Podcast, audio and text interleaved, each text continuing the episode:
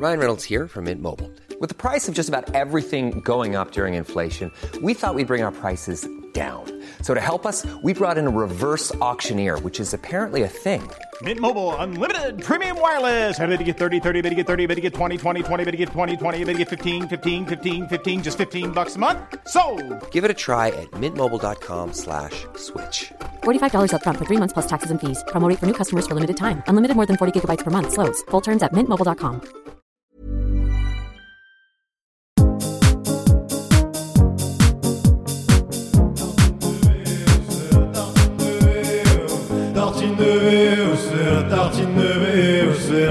tartine de VO, c'est la tartine de VO. Tartine de VO, c'est la tartine de VO, c'est la tartine de VO, c'est la tartine de VO. Tartine de VO, c'est la tartine de VO, c'est la tartine de VO, c'est la tartine de VO. Les amis, comment ça va?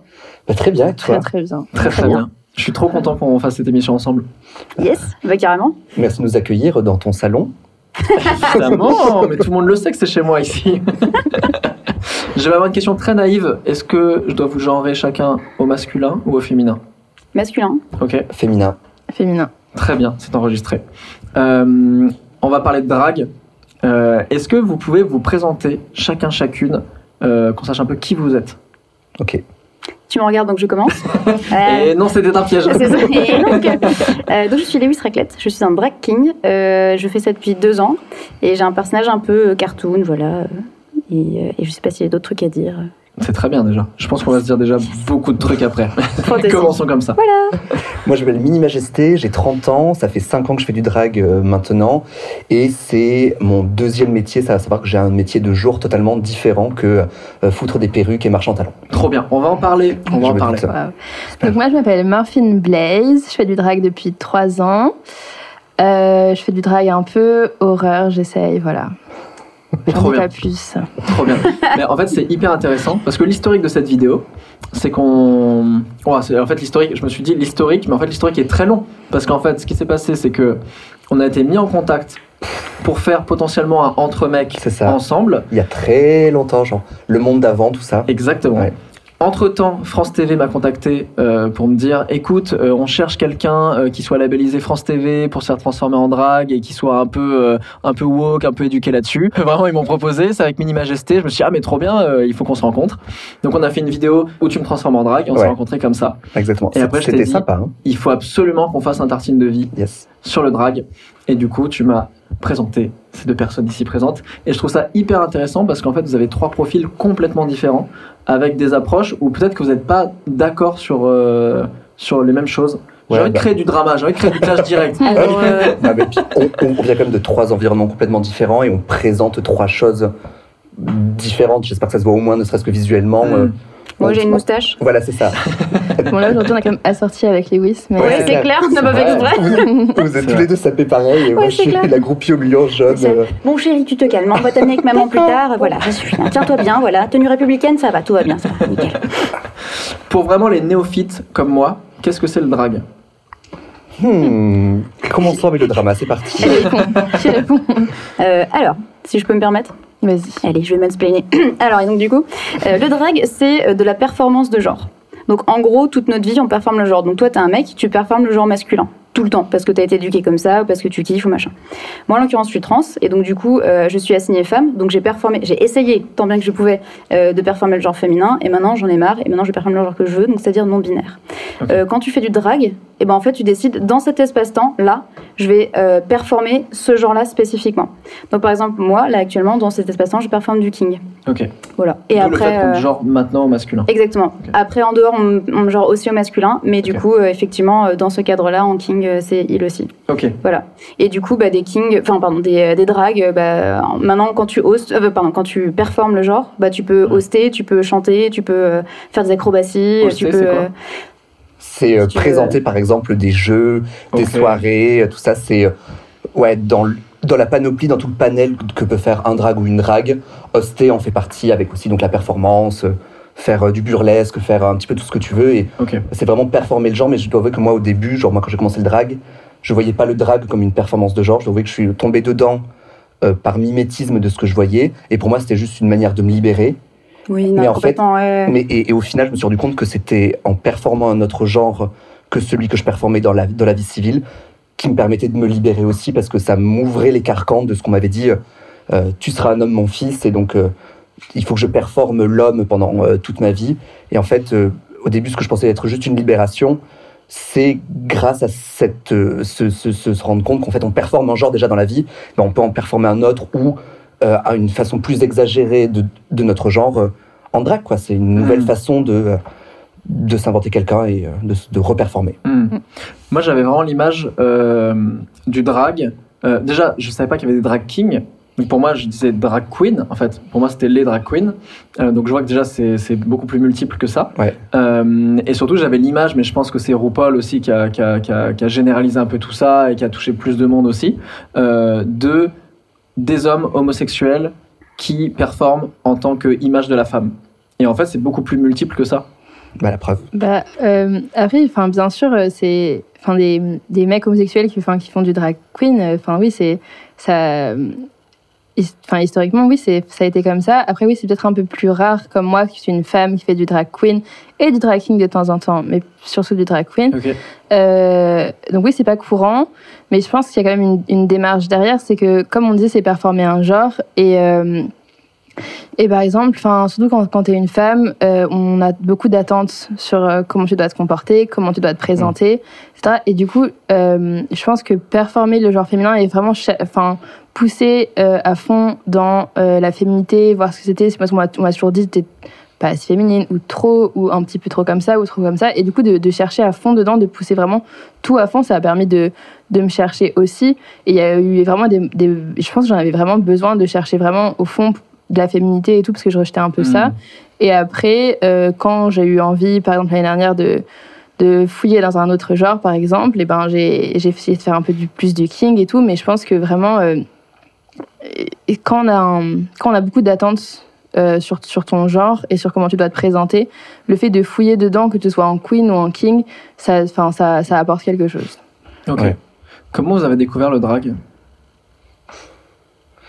Alors, euh, si l'on revient euh, il y a un petit bout de temps, en 2015, moi, je rappelle, j'arrivais à Paris, donc je venais de Toulouse et Grenoble, et j'avais découvert Paris, la grande ville, tout ça, genre des paillettes plein les yeux. Ah, c'est incroyable, c'est incroyable. Et j'avais découvert euh, une troupe qui d'ailleurs s'appelle Les Paillettes, qui était une troupe de drag queen qui faisait des, des shows, des spectacles, toujours un petit peu engagés, mais toujours très fun. Et en, même temps, et en parallèle, je sais plus qui m'avait parlé de RuPaul's Drag Race, donc d'une Mm. émission de télé-réalité où des drag queens se, je vais dire se battent, non, elles ne se battent pas, mais euh, c'est une émission de télé-réalité pour élire la meilleure drag queen Mm. de- des, des États-Unis, tout ça. Et donc, voir que c'était possible à la télé et voir qu'il y avait vraiment des gens qui le font à Paris, je me genre, bon, bah, go, moi aussi, alors je peux le faire. Et moi, c'est comme ça que j'ai découvert le drag euh, par, euh, en voyant, quoi. Hmm. Et Est-ce que toi, tu as vu quelque chose de militant? Alors, non, au début, j'ai vu vraiment le drag comme. euh, j'ai vraiment commencé le drag parce que je faisais du vachement de théâtre quand j'étais plus jeune. Et euh, je voyais le drag comme s'inventer un personnage et jouer un personnage. Euh, Je me suis rendu compte en fait après c'était performer le genre. Mais pour moi, c'est Mhm. vraiment tu joues un personnage. En mode ah tiens, le théâtre ça me manque, j'ai dû arrêter parce que mes Mhm. études, blablabla. Bla, bla. Maintenant je suis à Paris, je peux le commencer. Donc euh, j'ai commencé le drag au début pour me recréer un personnage euh, totalement. Et c'est que après en plongeant dans la scène drag, en sortant dans des soirées, que j'ai appris que c'était pas que ça que ça en fait partie, de, de se recréer un personnage et de se réinventer qui on veut, mais qu'il y a euh, effectivement un historique derrière, que on peut apprendre des choses et on est là aussi peut-être tant qu'à faire pour faire quelque chose. C'est- Alors c'est marrant ce que tu dis parce que j'ai la même vision de la chose, c'est-à-dire que quand je suis arrivée dans le drag, j'étais pas euh, oh je sais d'où ça vient, oh Ah politiquement gna euh, euh, très bien, euh, oui je suis tout à fait au courant. Non, j'étais euh, à l'époque cis hétéronormée. Euh, j'avais vu effectivement l'émission parce qu'elle était très médiatisée RuPaul, donc du coup euh, je connaissais, j'avais la connaissance de le drag, c'est pas que dans les ciné, le cinéma et tout ça, c'est vraiment quelque chose d'actuel. Euh, donc j'ai découvert ça là-dedans. J'ai fait un atelier plus tard parce que j'en avais marre. J'ai fait euh, ciao la vie cis hétéronormée, euh, bonsoir. Euh, je vous mets de côté, comme Marie Kondo, merci, au revoir. Euh, voilà. Et ensuite, j'ai commencé le drag king, mais plutôt dans une démarche, euh, bah, en fait, comme toi, de libération. De, euh, mais du coup, plus poussée, parce qu'après, j'ai compris, ah, mais merde, je suis trans. Donc, du coup, il y a eu ça plus tard, mais en fait, c'est juste une espèce de genre libération. En fait, j'ai le droit. Là, j'ai le droit, euh, je peux me mettre euh, torse nu, parce que du coup, en king, il y a tout ce truc de. euh, on peut se binder les seins. Mhm. Donc en gros, c'est mettre du scotch pour mettre les seins sur le côté. Ouais. Et en fait, du coup, tu peux avoir un torse. Et alors ça, ça mon gars, ça quand t'as vécu avec deux trucs qui se baladent devant, Mm. euh, bah, genre toute ta vie là c'est genre euh, c'est plat, tu vois. Et c'était euh, c'est- ça c'était une libération de Mm. ouf. Et c'est à partir de là où je me suis dit j'ai le droit de euh, mettre une fausse moustache, c'est ok et c'est- ça va pas être ridiculé, ridiculisé. Parce que étant jeune bah c'est plutôt ah ouais ouais il préfère bon je me genre il mais à l'époque c'était elle, on s'en fout. Ouais bon il veut toujours faire le rôle du mec, gna gna gna, tu vois c'est je, savais qu'il y avait un truc un peu bizarre, tu vois. Mhm. Et donc du coup bah là le king c'était un peu genre maintenant tu as le droit. Trop bien. Et après, du coup, tu politiser tout ça. Est-ce que tu as découvert ta transidentité euh, par le drag? Tu as réalisé ça? Ouais, au bout d'un moment, quand ça faisait vraiment trop plaisir, mais euh, et que je commençais par exemple à faire des choses en dehors du drag et que je faisais, j'appliquais sur ma vie euh, réelle. Donc par, donc par exemple l'exemple du de binder les seins. Ouais. Bah du coup quand tu quand tu es une personne avec des seins et que tu veux plus, enfin avoir un torse, euh, si tu n'as pas fait d'opération, tu peux porter un binder. Euh, et un Ouais. binder, c'est un truc qui compresse. Euh, et du coup, bah, ça, quand j'ai porté mon premier binder, j'ai eu limite une larme à l'œil. C'était un, on appelle ça de l'euphorie de genre. Et en gros, c'est quand on, c'est quand on, bah, on est dans un état euphorique vis-à-vis de, de genre qu'on est en train de- d'expérimenter là. Et c'était vraiment, j'avais limite la larme à l'œil, quoi. C'était genre, et ça, ça m'a donné plein d'indices justement le King, enfin pour ça, enfin Mm. là-dessus. Parce que tu te rendais compte que tu utilisais les mêmes méthodes, mais en dehors du personnage. Ouais, bah je me suis dit, j'aime quand même bien quand je fais ça en King. Mm. Vas-y, je le fais un peu dans ma vie de tous les jours. Et puis au bout d'un moment, genre, bon, alors va falloir, va falloir- falloir que je mette des, des mots sur les choses parce que là, Mm. ça devient trop confus, quoi. Est-ce que j'ai le droit d'être trans? Ah oui, j'ai le droit. Super, génial. Ouais, voilà. Il y a vraiment un truc d'émancipation, en fait. Dans, même vous trois qui avez des parcours complètement différents, il y a vraiment ce truc de se dire je, le, le drag me permet de d'oser des choses que je Bah, n'oserais oui. pas dans ma vie. Quoi. Bah, moi, par exemple, je suis hyper, hyper, hyper timide en dehors. Euh, bon, toujours maintenant, mais quand j'ai commencé avant de faire du drag, c'était genre euh, pas possible. Et c'est vrai que de pouvoir m'exprimer sur scène, bon, déjà j'ai mis un an à me produire sur scène parce que c'était genre trop dur, mais de pouvoir euh, s'exprimer euh, créativement, surtout que enfin, moi je viens d'un. Enfin, je fais beaucoup d'études scientifiques et tout, et j'avais vraiment besoin de ça. euh, de pouvoir s'exprimer et en plus d'exprimer sa féminité alors que enfin c'est toujours on dit toujours aux femmes en général quand on est depuis qu'on est petite oui vraiment il faut parler doucement il faut pas prendre trop de Mm. place il faut pas pas trop de billets, pas, pas trop de maquillage, pas trop de machin. Et du coup, j'étais toujours euh, hyper frustrée de tout. J'avais l'impression d'être enfermée dans plein de trucs. Et quand j'ai essayé de faire du drag, eh ben, je m'étais, enfin vraiment, j'ai commencé euh, euh, tout de suite à faire euh, vraiment n'importe quoi, les maquillages qui arrivaient à là. J'ai jamais fait des petits maquillages, genre des trucs horribles, vraiment, jamais. Juste un liner, c'est bon. C'est bon. Jamais Non, vraiment, et j'ai toujours des talons de genre de 25 cm, et vraiment, je fais au mieux, genre, ça m'a permis un peu de- d'explorer un peu tout ça, de, c'est- enfin, c'est quand même un, un espace un peu, un peu safe pour, pour explorer euh, le genre et essayer de, d'en chercher, parce que par exemple, dans la vie de tous les jours, on est super, euh, comment on dit, enfin, limité, quoi, c'est, Mm. Ouais, et scruter en plus. c'est ça, plus et, du coup, Ouais. genre, ça, ça donnait une Et liberté de, Ouais, voilà. ouais. de tester des choses et de se poser des questions aussi qui, euh, Mm. on n'avait pas forcément avant. Ouais. Est-ce que depuis le départ, tu as une ambiance euh, avec euh, des influences très Tim Burton? Oui. Ça se Est-ce Oui, non, bah alors moi, mes influences aussi, enfin c'est c'est c'est marrant, mais quand euh, comme j'ai l'impression d'avoir d'avoir eu d'avoir grandi un peu trop vite et d'avoir vraiment rien pu faire, d'avoir dû être, sérieuse très vite, etc. Et du coup, quand, j'ai commencé le drag, je me suis rendu compte que je me suis, repartie vraiment quand j'étais petite, genre mes films préférés. Donc, euh, par exemple, genre, je regardais beaucoup Batman et les trucs comme ça, vraiment les comics, les méchants dans les comics, euh, même m'inspirer à des films de quand je regardais quand j'étais petite et tout, c'est revenu tout d'un coup, genre, Mm. euh, je pense, et, et ça a montré que ça m'avait un peu libérée, je pense aussi. Mm. C'est ça qui est cool, je trouve, c'est que maintenant, quand, tu, quand on fait du drag, pour ma part aussi, c'est genre, euh, t'as le droit de faire ce que tu aimes, et Ouais. alors qu'avant, c'était pas le cas. Et ça, c'est trop bien, c'est trop trop Ouais, cool. c'est clair, parce que si. Enfin, je pense que, moi, pareil, plus, plus je fais du drag, et plus je vois des choses que j'aimerais un petit peu incorporer dans ma vie euh, civile, Mm. mais que je veux pas, quoi, parce que je suis pas prêt à, à, à assumer, genre d'avoir du vernis au taf, tout ça, j'adorerais emporter, mais je, je, je suis pas prêt. Donc, faire du drag, ça me permet de d'ouvrir un petit peu la soupape de temps en temps pour euh, relâcher un petit peu tout ça. Après, je peux la refermer, et je suis quand même content de faire ce que je fais en civil, en boy, ça me va, ça me va quand même très bien, mais parce que j'ai euh, Minima qui me permet de, de relâcher un peu cette pression et d'être Mm. vraiment au maximum de ce que je pourrais faire, exagérer à, à balle, à balle, à balle, à balle, pour que le lendemain, C'est tellement voilà, ça. c'est ça quoi. Euh, je Ouais, suis moi, j'arrive- pas du tout, justement. Enfin, avant, oui. enfin, moi, du coup, enfin, maintenant, je commence à tout mixer. Genre, euh, d'habitude, j'arrive, j'arrive à l'école et je me rends compte que genre j'ai fait un outfit, mais vraiment, c'est, c'est trop. Enfin, c'est tout moche. et je suis là, ah mince. Et tout, je, me, je m'habille exactement. Enfin, il y a des moments où je m'habille pareil et tout. C'est devenu un peu. Enfin, j'avais vraiment besoin d'expérimenter les choses et après. euh, Maintenant, j'ai du mal à. Mais donc, tant mieux, ça, ça, Ouais. ça veut dire que t'as accepté le truc. Moi, genre, Ouais. j'arrive pas le matin, euh,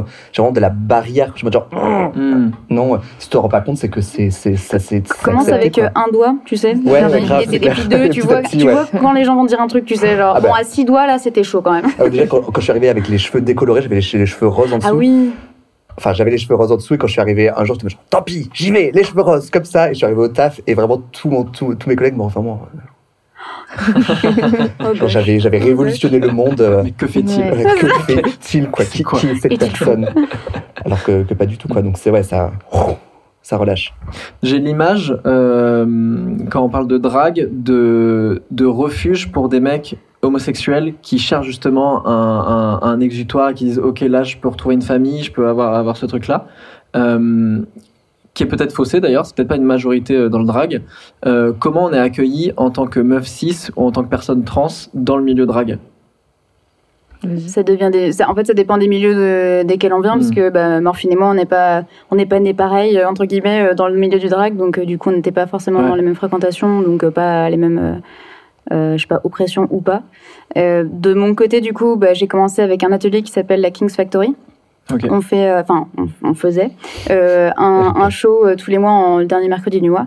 Et, et c'est là-dedans que j'ai commencé à me construire. Donc c'était genre une petite équipe, tu vois. On a commencé dans un truc où il y avait maximum 30 personnes qui étaient, qui pouvaient, et hors Covid, hein, 30 Ok, ouais. personnes maximum dans une cave minuscule, tu vois. Genre c'était vraiment familial à la cool, tu vois. Hmm. Et à l'époque, en plus, j'avais pas compris que j'étais trans, mais on était, enfin, on était un peu tous potes, tu vois. C'était cool. Hmm. Et au bout d'un moment, quand je commence, que je, quand je commence à comprendre pardon, que je suis trans, bah, du coup, bah, les potes, ils sont là, genre, oui, oui, bah, en fait, moi aussi, et depuis genre, et t'es là, genre, ah, mais oui, ah mais en oui. fait, oui, effectivement, du coup, t'as plein de gens pour euh, te soutenir. Donc, moi, c'était mon cadre de, d'accueil, on va dire, euh, dans le Ok. milieu du drag, quoi. Ouais, Donc, moi, j'ai cool. pas du tout commencé comme ça. Parce que quand j'ai quand j'ai commencé, il n'y avait pas vraiment de meufs. Enfin, il y en avait quelques-unes. Ouais. Euh, cis qui faisaient du drag queen. Et du coup, moi, je suis arrivée et je savais que c'était pas de base euh, là où je devais être. Enfin, c'était pas ma place. Ça, j'en enfin, ça, j'en avais conscience. Ah, dès le départ, tu t'es Oui, dit, oui, je je, sais. peux- Enfin, je, je savais que je voulais en faire, euh, mais je savais que c'était pas non plus euh, chez moi. Enfin, Ok.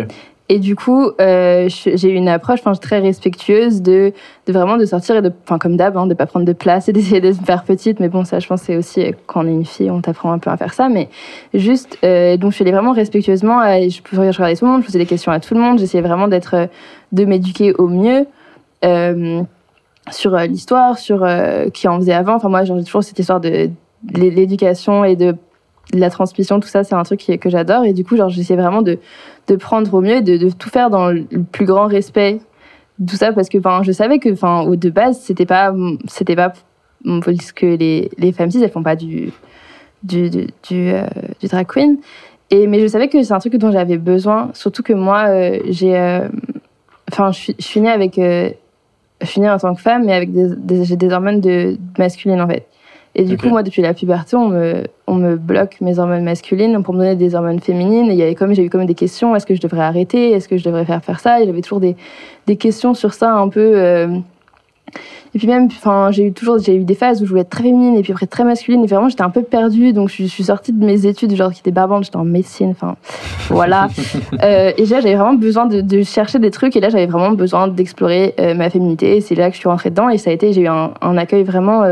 Vraiment cool parce que après je pense que je l'ai vraiment fait du coup comme je disais respectueusement et que je pense que les gens voyaient pas trop le souci. Ouais. Euh, puis c'est des- il y avait pas encore euh, Drag Race c'était pas vraiment très connu et puis les gens qui c'était pas sur Netflix par exemple. Et du coup les gens qui faisaient du drag ils étaient ils étaient un peu ouverts à tout. Enfin ils étaient là tant que tu bosses et que ça se voit que tu fais pas tu t'es pas un peu arriviste etc enfin il y a Mm. pas de souci. Et c'est quand c'est arrivé sur Netflix et que ça s'est ouvert à plein de gens et qu'on était là mais euh, sur Drag Race il y a pas ça. Et je, je me suis rendu compte que que, que les kings et les meufs qui faisaient du, du drag queen, enfin, on se faisait enfin, totalement. euh, mais les personnes trans aussi, parce que c'est, ça apparaît pas dans, dans Drag Race, enfin, dans Mm. RuPaul's Drag Race. Et du coup, on s'est, enfin, dès que ça a commencé à être un peu mainstream, euh, là, j'ai commencé à, à subir un peu plus de, de remarques, de, de mauvaises remarques, enfin, même euh, misogynie, tout ça. Enfin, c'est, ça, ça arrivait un peu, euh, un peu avec ça. Mais vraiment, quand j'ai commencé, c'était pas du tout euh, un- une question ou un problème. Hmm. Ouais, si, si je peux rebondir sur ce que tu viens de dire euh, par rapport aux personnes qui t'entourent, justement, c'est que la raison pour laquelle aussi je pense que c'est vachement bien passé, c'est que quand j'ai démarré, j'étais plutôt entourée euh, soit de meufs euh, queer, soit de euh, personnes trans euh, comme moi. Donc du coup, euh, du coup, il y a ça qui, qui qui fait que ça se passe mieux. Parce qu'effectivement, le King, c'est pas du tout connu. En tout, enfin, là, ça commence à être de plus en plus connu, en tout cas euh, en ce qui concerne la scène parisienne et française, euh, depuis, je dirais, deux ans. Après, peut-être que je me trompe. Donc, dans les commentaires, vous avez le droit de me. Ah, quoi? Qu'est-ce qu'il y a? Moi, je suis pas Voilà, je vais me faire lyncher. Euh, bref, mais, euh, mais du coup, j'étais plutôt dans cet environnement-là. Mais du coup, dès que, dès que je sortais de la petite bulle du King, genre que je connaissais, tout confortable et tout. Euh, T'arrives devant euh, de grandes drag queens comme ça, et euh, bon, pas toi, d'autres euh, qui sont là, genre, eh, je savais pas ce que c'était le King. euh, et du coup, enfin, j'ai déjà vu des, des, des potes qui sont sur scène, euh, qui font du King, et puis genre, euh, donc les queens, les queens, les queens, elles, elles, elles. Et tu sais, je vois, mon, je vois mon pote qui est là, comme ça, en King, et t'es là, genre, Ouais.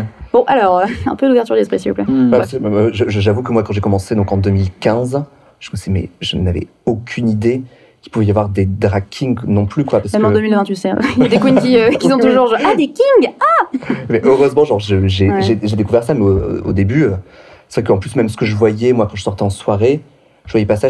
Là-bas la Kings Factory n'existait pas encore, et c'est grâce à des soirées comme ça euh, qui bah, visibilisent et montrent que il y a, euh, il, il peut y avoir d'autres choses. Les meufs cis qui font du drag, je crois que j'en ai vu assez rapidement, donc ça m'a pas posé, ça m'a pas posé de problème, mais genre tu, je l'ai, je l'ai accepté a- assez vite, mais parce qu'il faut aussi être assez ouvert d'esprit et pas se bloquer sur la vision qu'on nous envoie, euh, Hmm. qu'on nous balance. C'est pas la seule vision qu'on a à avoir. On peut. euh, Après, enfin, en tant que, enfin, de, du coup, que meuf 6 qui fait du drag queen, je comprends qu'il y a des gens qui, que ça, que ça dérange.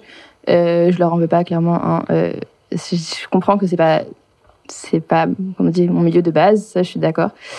Euh, et aussi pour le king, je trouve ça super dommage. C'est qu'en fait, quand, enfin, moi, quand j'ai commencé jusqu'à même l'année dernière, en fait, les queens et les kings, c'était pas mélangé du tout. Ouais. C'était zéro. Il y avait pas de, de pas. Enfin, on peut quand même dire merci à Jésus qui faisait un, que, qui, qui, qui connaissait les queens, mais moi, je- les queens, elles connaissaient que Jésus avant. hein. Enfin, je suis Qui, désolée. alors qui est Jésus? Jésus, c'est un drag. Jésus la vidange. Jésus la vidange.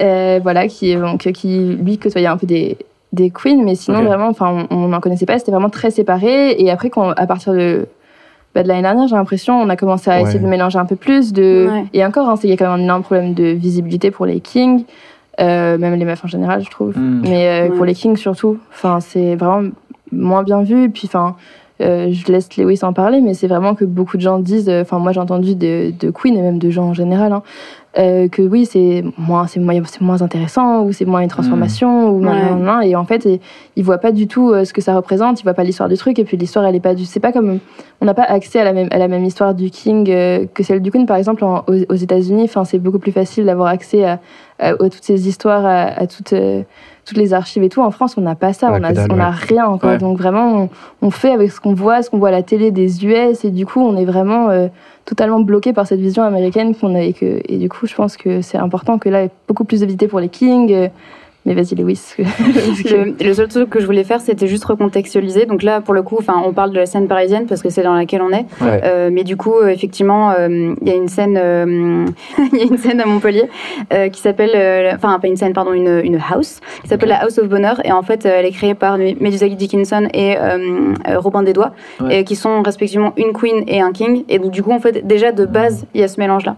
Euh, là où là, sur la scène parisienne, euh, c'est vrai qu'il y avait euh, bah, Jésus la vidange qui bah, connaissait pas mal de, de, de queens, mais c'était un peu le seul king dans, le, dans le milieu Ouais. du queen, parce Mm. qu'il y avait évidemment d'autres kings, mais pas forcément dans le milieu des, des queens.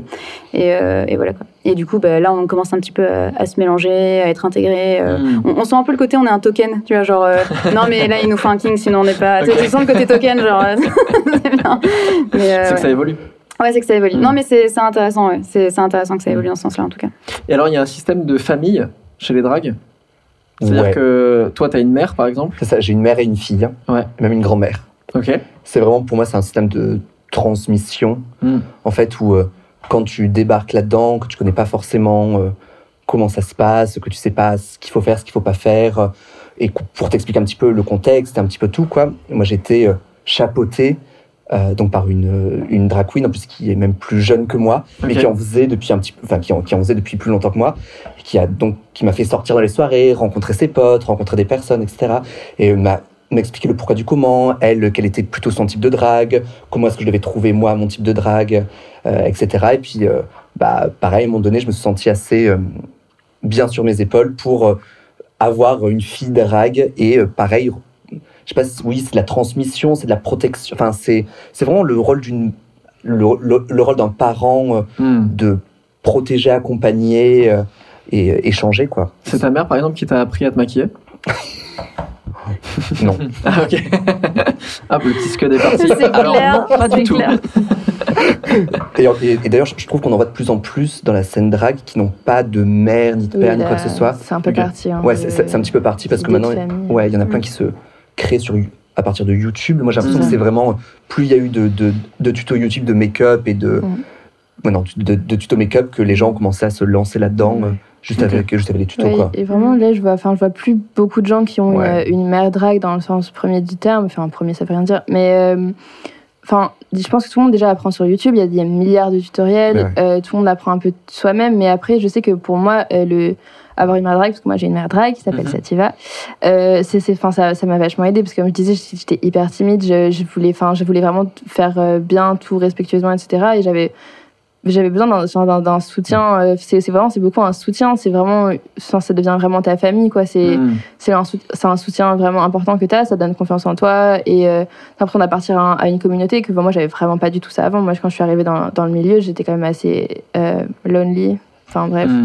Et, euh, et du coup, euh, j'avais vraiment besoin euh, de me sentir appartenir à quelque chose.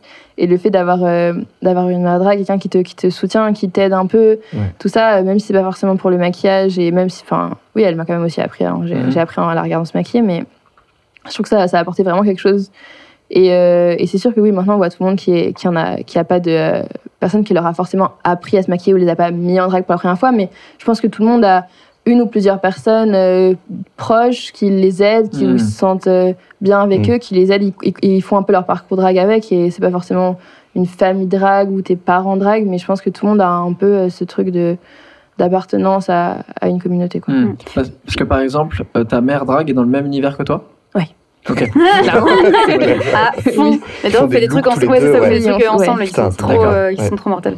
Euh, bah, pour rebondir euh, là-dessus, euh, pour ma part, effectivement, bah, j'ai pas de famille officielle entre guillemets. J'ai pas genre, j'ai pas de, de parents quoi. Mais par contre, euh, je peux pas nier le fait que bah, c'est grâce à la Kings Factory notamment que j'ai pu avoir une scène une fois par mois pour me Mhm. développer tout ça. Du coup, les deux créateurs euh, qui sont Thomas Occhio et Jésus la Vidange, du coup, Ouais. euh, bah, c'est un peu mes tontons quoi. Même si c'est pas genre euh, mes parents, c'est un peu mes tontons quoi. Je suis un peu leur neveu, on va dire. Ok. Euh, est-ce que votre entourage sait que vous faites du drag? Ouais, ouais. Ah bah ils sont tous abonnés. Hein. C'est vrai? Non, non, oui, oui, y a pas, ouais, absolument. ouais. Hmm. Je le cache pas du tout. Ok. À, à- à personne de ta famille? Genre c'est Euh, bah, en fait, il y a des gens qui assez parlent pas, donc du coup, euh, mais Mais- ça de base, je vais pas parce que je leur partage rien, donc du coup, je vais pas leur, euh, je vais pas leur envoyer ça parce que bah, je partage rien. Mais sinon, j'ai, j'ai pas de. Récemment, euh, je le partageais pas au taf jusqu'à précisément hier où j'ai envoyé, Incroyable. où j'ai envoyé l'émission étiquette, j'ai envoyé ça au taf et c'était un peu un saut dans l'inconnu parce que je sais qu'il va y avoir plein de personnes plutôt normées qui ensuite vont venir. Est-ce qu'on peut venir au show Est-ce qu'on peut venir au show? Non, enfin, c'est plutôt que là, c'est des trucs très spécifiques pour des, enfin, des, des espaces safe, queer, tout ça. tout- Enfin bref, bref, je divague, mais en tout cas, euh, est ça- totalement au courant. En vrai, c'est intéressant de. Parce que par exemple, est-ce qu'un mec hétéro peut faire du drag? Ah, ça c'est la grande question, ça. Ouais, c'est, c'est, c'est le. J'ai balancé le truc. Il Alors, y a la réponse dans le bol de M&M's sous, sous la table. Quelqu'un le. Non, parce que tu parlais d'espace, de- d'espace safe, justement. Ouais. Et justement, est-ce que c'est, on reste aussi entre nous parce que c'est un espace où on peut se libérer justement et on peut parler de choses à des gens qui vivent les mêmes choses que nous, ou est-ce que c'est, ou est-ce que c'est ouvert à tous? Moi, je pense personnellement, je pense pas qu'un mec hétéro devrait faire du drag. Euh, je pense que c'est vraiment un espace, euh, enfin safe pour nous, euh, enfin safe à peu près. euh, que c'est vraiment ça, vient vraiment de quelque chose, ça vient, ça a vraiment une, une histoire, etc. Et je pense qu'on peut bien sûr, ça, ça évolue, mais je pense vraiment que que quand on rentre dedans, il faut vraiment être au courant de ce qu'on fait. Mm. Et le, et le faire et le, et le faire euh, respectueusement et, Ouais. de, et de bien le faire parce Genre, que genre, tu restes dans ta chaise, tu fermes ta gueule et tu écoutes et tu non, mais c'est regardes. ça, enfin, et je veux tu dire, apprends. si tu- enfin, tant, de toute façon, je veux dire ça, c'est quand, quand t'arrives et que, et que t'apprends et que t'écoutes, etc., il n'y a, pas- y a, y a pas de souci, Mm. mais il faut, enfin, faut, faut- enfin, je pense que c'est vraiment, ouais, c'est un, c'est un, un exutoire pour beaucoup de personnes, et c'est pas, c'est pas, c'est pas juste une blague ou quelque chose comme Ouais, ça, tu vois. ouais, je veux dire, c'est, vraiment, enfin, je pense qu'on en a besoin, et on- j'ai j'ai remarqué avec le confinement que toutes les dragues qui n'ont pas pu faire de drague, à la fin, on voit tout le monde, tout le monde poste sur Twitter, mais j'en ai besoin, genre, j'ai besoin d'en faire, et c'est, c'est Mm. marrant, parce que avant, moi, je me disais, bon, peut-être que j'arrêterai, peut-être pas, je sais pas, là là, c'est, fatigant, c'est, beaucoup de pression, etc. Et puis en fait, quand tu te rends compte qu'on, quand t'as plus l'occasion de le faire, c'est que t'en avais besoin, c'est que c'est vraiment quelque chose qui fait partie de ton identité, qui fait partie de ton identité queer. Et, euh, et c'est pas juste une blague pour un mec hétéro qui, qui a envie Mhm. d'essayer. Enfin, je pense. Ouais, non, je, je suis, je suis, je suis plutôt d'accord dans le sens, est-ce qu'un mec peut faire du drag, est-ce qu'un mec hétéro peut faire du drag? En soi, oui, tu peux, de verbe pouvoir, Mm. tu peux te maquiller, tu peux apprendre à te maquiller. Est-ce que tu le devrais? Ça, c'est beaucoup plus compliqué. Je- pareil, je, je rejoins un petit peu Morphine sur le fait, je, je pense vraiment pas. Parce que euh, même si tu as beau avoir les meilleures intentions du monde, peut-être, je sais pas si je généralise, mais même si tu as les meilleures intentions du monde, en fait, tu vas prendre de notre espace Hmm. un espace dont on a peut-être plus besoin que toi. Ouais. Ouais. Tu as peut-être tout un passé qui, qui, qui veut que, qui fait que, mais mine de rien, je pense qu'il y a d'autres espaces, d'autres façons de faire euh, pour une personne, pour un mec cis de faire du drag. Mm. Ah, c'est c'est trop. Enfin, Mm. pourquoi? Vraiment, genre. On, on est bien d'accord qu'on dit pas qu'un mec hétéro ne veut pas se maquiller, mais Ah bien non, de non, faire bien du oui, bien sûr, oui, c'est ça. Justement, C'est- là où j'allais apporter la nuance, justement, c'est que euh, je pense que si les personnes veulent explorer le genre, euh, que ce soit des personnes euh, Mm. euh, enfin hétéros ou pas, euh, mais du coup, en l'occurrence, dans le- pour les- le cas des personnes hétéros, euh, enfin c'est très cool si les personnes expérimentent ça, effectivement. Mais euh, effectivement, là, euh, no- notre milieu, c'est un milieu qui va être plutôt euh, bah, safe au maximum, parce qu'on est, Ouais. voilà, euh, on n'est jamais complètement safe. Mais euh, effectivement, euh, enfin ça change pas au fait que bah, volontiers les personnes essayaient euh, volontiers quoi. Et peut-être qu'en fait, il y a des gens euh, qui vont pouvoir se révéler peut-être un jour euh, Ah, mais en fait, euh, peut-être que j'aime beaucoup ça, et peut-être qu'en fait, euh, ça me- c'est c'est quelque chose qui me correspond, en fait. Et Mm. peut-être qu'on va peut-être creuser plus loin. euh. Enfin, moi, je sais que ça a complètement été la, la porte à Ok, c'est bon, en fait, j'ai compris Oui. mon identité, c'est bon, quoi. Hmm. Mais ce que, Enfin, je, ouais, ce que je disais, c'était qu'en gros, euh, il y a plein, il y a des gens, par exemple, je connais des, des, des- des meufs qui se disaient euh, si c'est hétéro en commençant le drag, king ou Mhm. queen, hein, et qui maintenant il n'y en a plus aucune qui dit Ok. qu'elle est cis ou hétéro. Enfin, je veux dire, on n'arrive pas non plus là par hasard. C'est ça que je veux dire, c'est que Mhm. on Ouais, va c'est ça, interdire, c'est ça, on c'est interdit rien. C'est juste que quand je me dis, quand on vient d'un, par exemple, quand on a un mec si c'est hétéro, on a plein, plein, plein d'espace pour Ouais. S'exprimer, enfin pour prendre de la place, etc.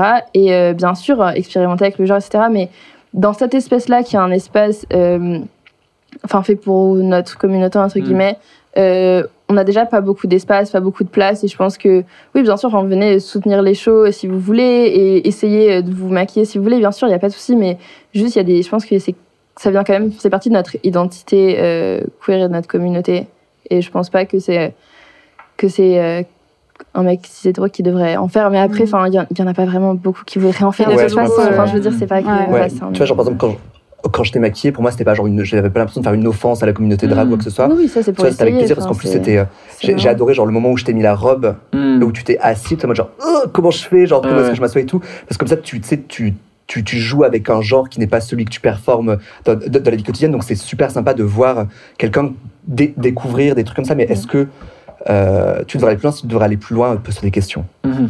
Ouais. C'est euh, ouais, en général, ouais. le et puis pourquoi, co- comment est-ce que tu te places et surtout, Hmm. mais, co- mais, mais comme toujours et comme nous toutes et nous tous, euh, quand tu vas dans un endroit qui t'est pas, enfin qui historiquement n'est pas à toi, il faut euh, réfléchir, regarder, Ouais. écouter avant de- et, poser des questions avant de toi parler et prendre la place. Quoi. Hmm. Minima, toi, tu disais que tu avais un boulot. Ouais, tout à fait.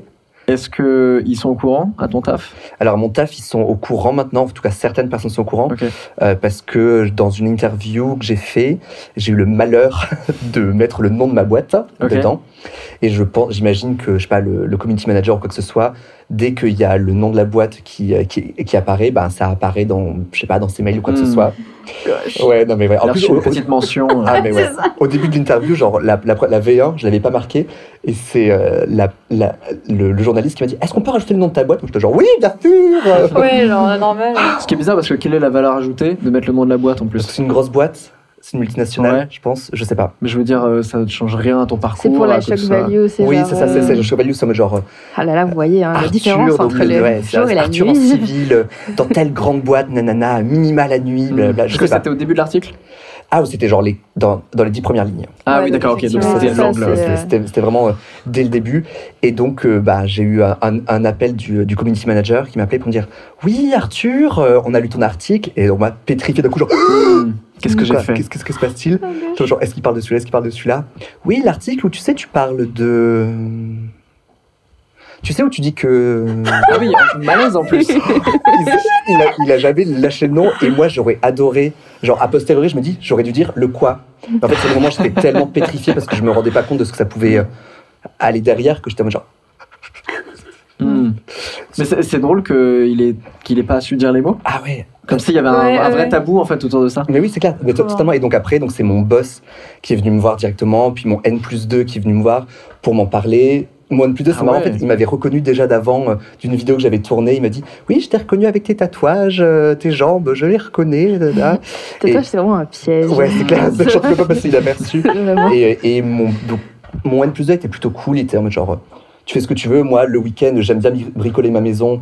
Toi, t'aimes bien faire ça. J'étais genre, yes. Mais par contre, mon boss en lui-même, euh, euh, il n'était pas, il était pas au top. Je pense que parce que ça le dérange dans sa hum, notion euh, de qui je suis.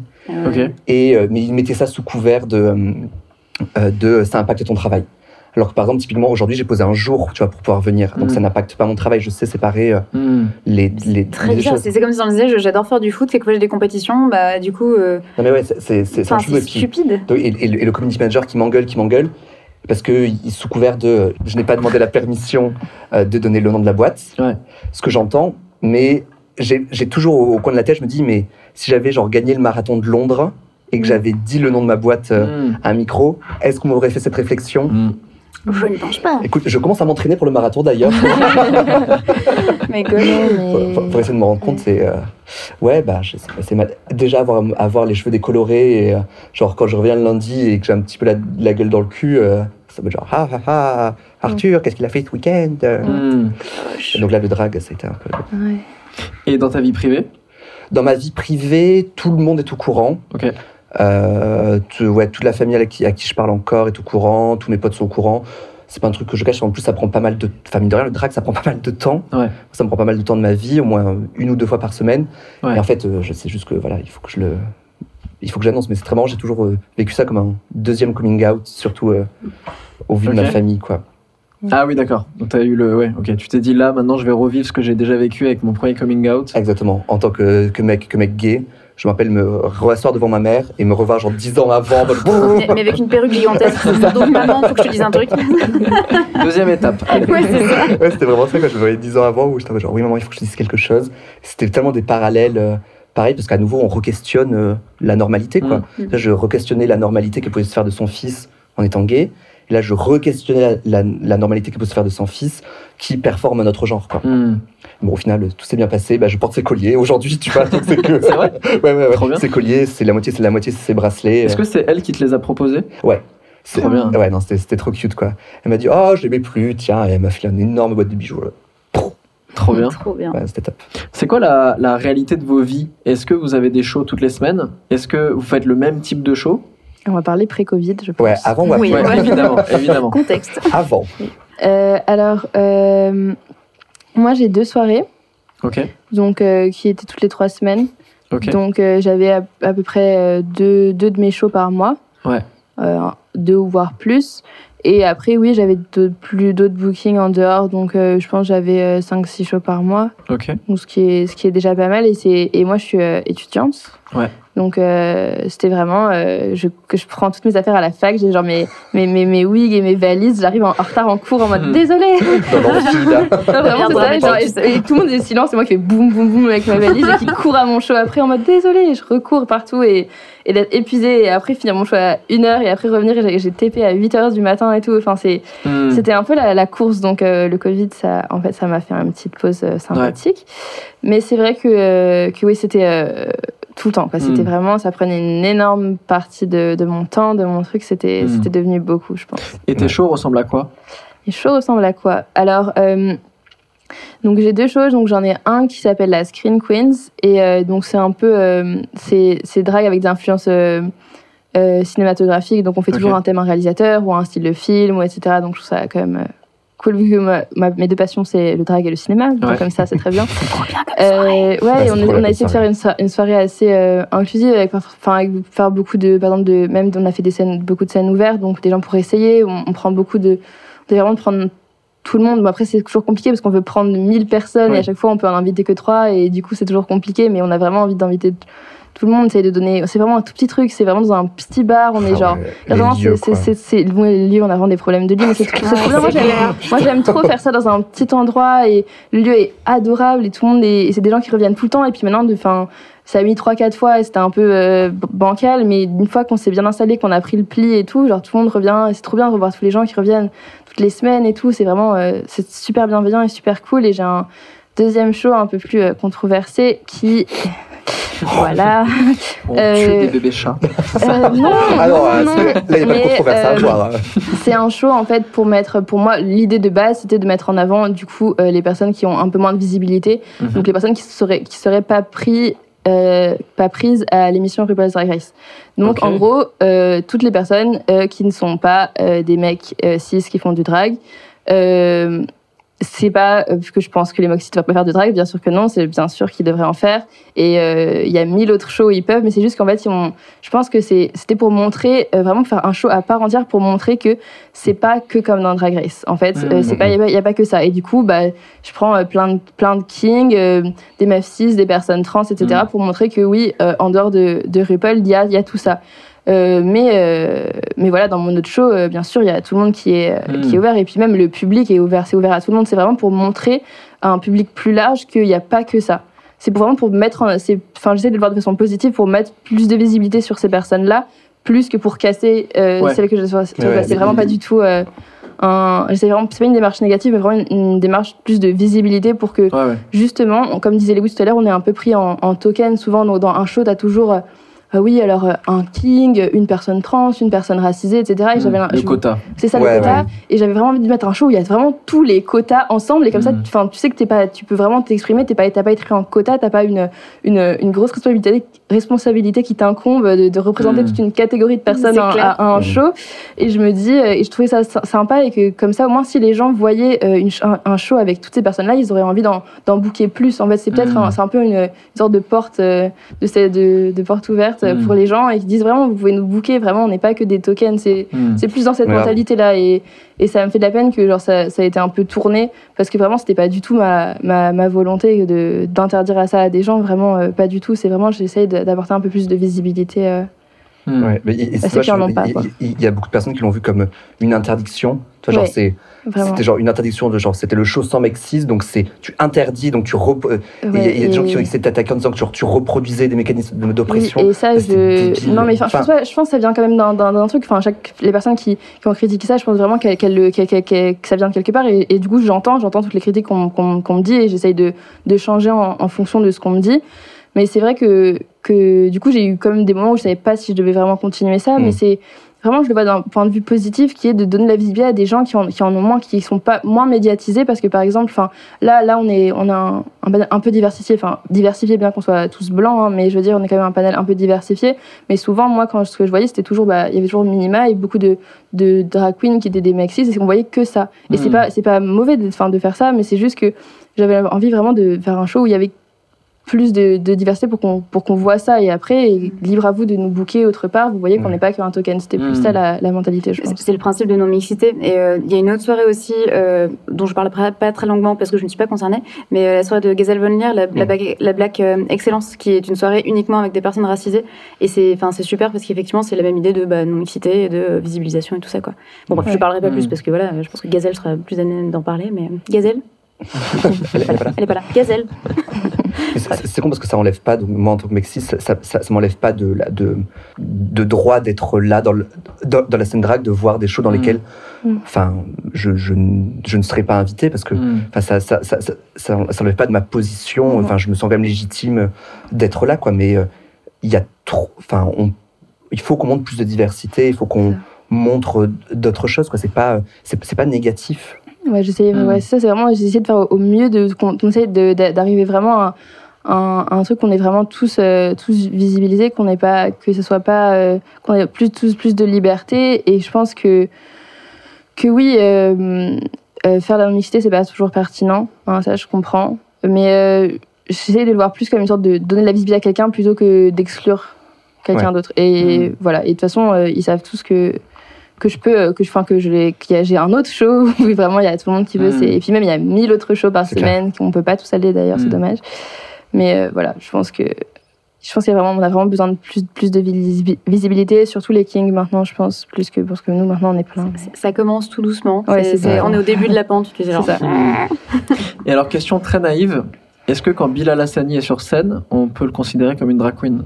Je sais pas s'il se définit comme Ouais, il y a a a- a que- lui qui peut se, Ouais. qui peut, Ouais. qui peut se définir. Donc c'est Euh, pas forcément que la démarche d'être un de- de- de- de- d'être un mec gay qui s'habille en femme et qui fait un show.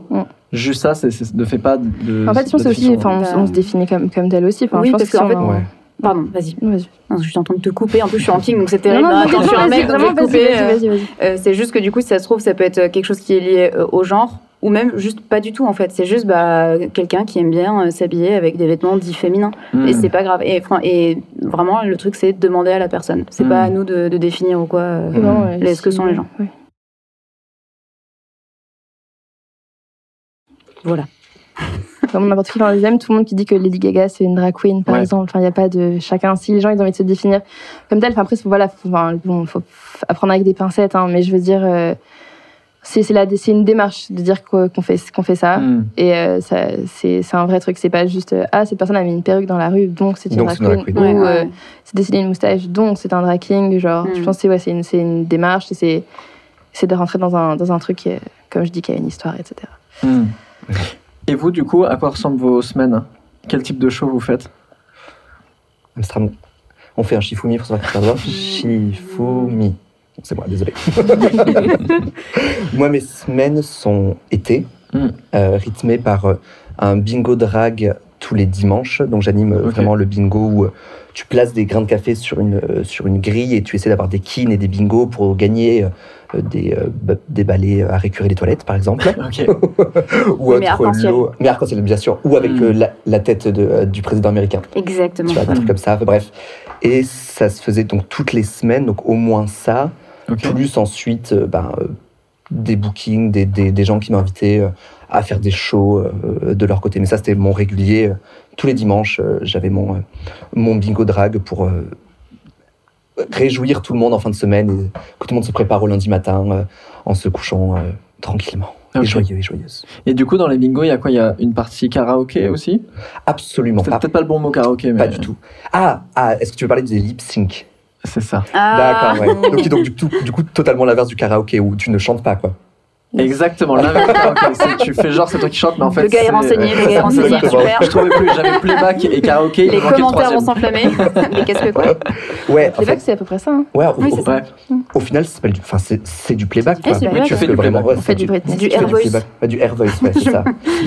De la synchronisation de lèvres, quoi. Hmm. Où effectivement, euh, à la fin du, euh, du, bingo, on finit toujours sur une chanson et euh, qu'on, qu'on a choisie. Et les drags qui sont avec moi, on fait une, je sais pas si on peut appeler ça une performance, mais on, on lip sync donc euh, des, des chansons qu'on a aimées parce que le lip Mhm. sync, je pense, c'est euh, euh, la, la tirage standard euh, du drag, quoi. Mhm. Genre, C'est celui qui est le plus connu. Ouais, Quoi, en tout ouais, cas, c'est ça, c'est c'est celui qui est le plus connu. C'est en mode, on, on- on va souvent me demander, genre, quel artiste tu préfères lip syncer, quel Ouais, là, c'est le truc euh, assez standard. Mais au tout début, euh, genre en 2017, quand on a commencé les bingos, on faisait absolument pas de lip sync. Ok. Parce que moi, c'est pas quelque chose que j'affectionne énormément. D'accord. Et euh, c'est juste que je, ouais, je n'aime pas faire ça. Non, non, non, j'aime beaucoup quand même, mais c'est, je préfère hoster et parler pendant longtemps Ok. euh, que euh, ne pas parler justement pendant Mhm. trois minutes. Euh, je ne sais, plus comment ça a commencé. On s'est retrouvé sur une table avec euh, une autre drague euh, à lip syncer. Puis on s'est dit, ah, genre, on a vu tout le monde était autour de nous. On s'est dit, ah, ça pourrait être sympa pour, pour, pour clôturer ça. Donc on fait gagner des lots aux gens et puis ils nous regardent détruire des chansons. Est-ce qu'il y a. Toutes les chansons sont ouvertes? Genre, tu peux faire du Jennifer par exemple Bien sûr Ok. Il y a un jugement Dieu. dans cette question, je le trouve. Aucun jugement. J'adore Jennifer. Ah non, On non, tu, tu fais de tout. Bah ouais, on, bah, on en avait prévu de faire Je danse. Tu vois, genre de Jennifer, j'adore cette chanson. Ok. Oui, non, tu peux faire de tout. Et puis, et euh, le truc standard, c'est que tu n'es pas obligé de faire. euh, Genre, si par exemple, si moi je suis en genre féminin, je suis pas obligé de faire une chanson euh, euh, chantée par une femme, quoi. Ah, donc tu peux faire du Aznavour par exemple. je peux faire du Aznavour. Tu peux faire l'agitateur de Jean-Pascal par exemple Euh, Est-ce que tu est-ce que envie Est-ce que de j'ai envie faire voilà, C'est ça, c'est une question. c'est vrai. Ouais, ouais, ouais, bah oui, tu fais. Tout est ouvert. Tu Ouais, fais ça, vraiment tu, ce que tu vraiment. veux. tu- tu fais souvent des chansons qui te parlent, qui te Mhm. donnent envie de bouger, de pleurer, de. Mhm. Bah, qui te... bah, parce que le, le but, c'est. T'as quand même des gens qui sont en train de te regarder comme ça. Si tu fais une chanson qui te plaît pas du tout, bah, tu, tu Ouais, transmets ça, rien, se quoi. voit. Ça, Ça se ça voit. se voit, Quand tu fais une gênant, performance, faut quoi. vachement que tu transmettes. Faut que tu t'éclates et faut que tu transmettes. Parce qu'en fait, si tu viens juste pour te faire applaudir ou euh, parce que t'es là et qu'il faut que tu fasses un truc, tu vas te faire chier, les gens vont se faire chier. Hmm. Et ça va Ah être ouais. super gênant. Donc, faut, faut grave, genre, kiffer, Mm. genre, euh, je sais pas, Mm. faut grave kiffer, quoi. Hmm. Ah bah kiffer oui, les gens. kiffer. ça. Il faut transmettre le truc aux, Ouais, ouais, aux- c'est ça. aux autres personnes, quoi. Et toi, Lewis, est-ce que tes shows, ils sont plus euh, burlesques? Non. Tu, tu parlais de cartoon tout à l'heure. suivante. Euh, non, ils sont pas forcément plus. Enfin, euh, euh, Alors je dirais que non parce qu'en fait je viens pas du monde du burlesque, donc du coup euh, dans ce sens ils sont pas burlesques. Après s'il y a des gens qui sont pros dans la définition du burlesque, euh, contactez-moi, contactez-moi et dites-moi si mes choses sont burlesques, je veux bien, je veux bien savoir. Euh, mais euh, non, je vais plutôt, euh, je vais essayer à chaque fois que je fais un, une petite performance parce que je fais pas mal de lip sync aussi, mais je fais aussi du brow sync. J'ai une, petite perf avec Ah, où je suis, j'ai mon personnage de papier raclette où je fais du, du brow sync au début, genre c'est mon unique talent, tu vois. Ok. Puis après, il y a du Céline Dion qui passe et je me fais, me faire un striptease. Bref. mais j'essaye en fait dans, dans chacune de mes perfs de raconter une histoire et de. Que ce soit un truc bah, soit triste, soit joyeux, soit un peu plus politique, euh, soit juste marrant et stupide. Mais j'essaye à chaque fois de qu'il y ait un milieu, un début et une fin, euh, qu'il y ait vraiment une Mhm. petite histoire qui se découle au fur et à mesure de la chose. Je suis pas douée pour faire euh, euh, le lip sync, ouais, Ah une, une full chanson gratuite, tu sais, genre où il faut, comment on dit, ah, il y a. Enza Fragola qui dit un, Ah. un mot spécifique pour dire ça. Je sais plus comment elle dit ça. Tu- quand en fait c'est juste la voix, c'est ça pour danser. Elle, elle a un mot spécifique pour dire ça, mais ouais. ouais, tu sais, juste t'as une musique qui passe et t'es censé genre juste être le, le plus beau et genre ou être la Hmm. plus belle et du coup genre faire genre. et suis pas douée. Moi il me faut genre un début, un milieu, une fin. Tu sais, il me faut une histoire construite, sinon ça n'a aucun sens je trouve ça moi. incroyable. parce que Justement, moi, je suis hyper timide et j'ai vraiment besoin de me structurer avec une histoire et vraiment milieu fin et des reveals et des props, enfin des accessoires, etc. Ouais. Mais en fait, je trouve ça incroyable les gens qui arrivent, enfin qui sont vraiment des performeurs euh, vraiment genre et qui, qui arrivent à avoir juste une chanson, rien Ah d'autre. ouais, de A à ça. Et à de, et de genre et de, et de tout donner C'est et ça. genre qu'à la fin tu vois et c'était génial et c'est vraiment c'est un talent parce que moi je sais que je suis hyper timide j'arrive à j'arrive je suis paralysée sur scène je fais de mon mieux et je pense que ça s'améliore mais c'est vraiment euh, difficile et quand tu vois les gens qui ont, qui ont pas besoin de tous ces trucs et de ces machins qui arrivent et qui direct et ils font leur chanson et, et, qui, et qui vivent le truc à fond et que c'est trop trop bien bah ça ça je suis hyper admiratif de ça et j'aimerais bien pouvoir le faire ouais c'est ça je suis Ouais, hyper j'aimerais bien réussir à faire ça pour moment vibrer comme ça les vrais genre performeurs et performeuses qui font ça genre je suis là wow. Sans le Ouais. nommer, moi, genre, je sais que j'adore bah, ta mère, Sativa, et aussi Ruby on the Nail, deux dragues, qui pour moi, genre, c'est celles qui arrivent à le plus, genre, tu leur mets n'importe quelle chanson, c'est des chansons qu'elles qu'elles qu'elles apprécient. Ouais. Mais en fait, euh, j'ai l'impression que c'est elles qui les ont écrites, j'en ai des frissons, et Ouais. genre, c'est, c'est, elles le vivent tellement, quoi. Et puis C'est, souvent, à la fin, tu Ah. vois, ces, ces, ces, ces dragues-là, à la fin, tu vois, elles sont, elles sont en sueur à la fin. À la fin, elles ont tout donné, plus aucune énergie. Elles, vont, Mm. elles vont mourir tellement elles ont donné toute leur C'est énergie. C'est c'est trop cool. trop beau.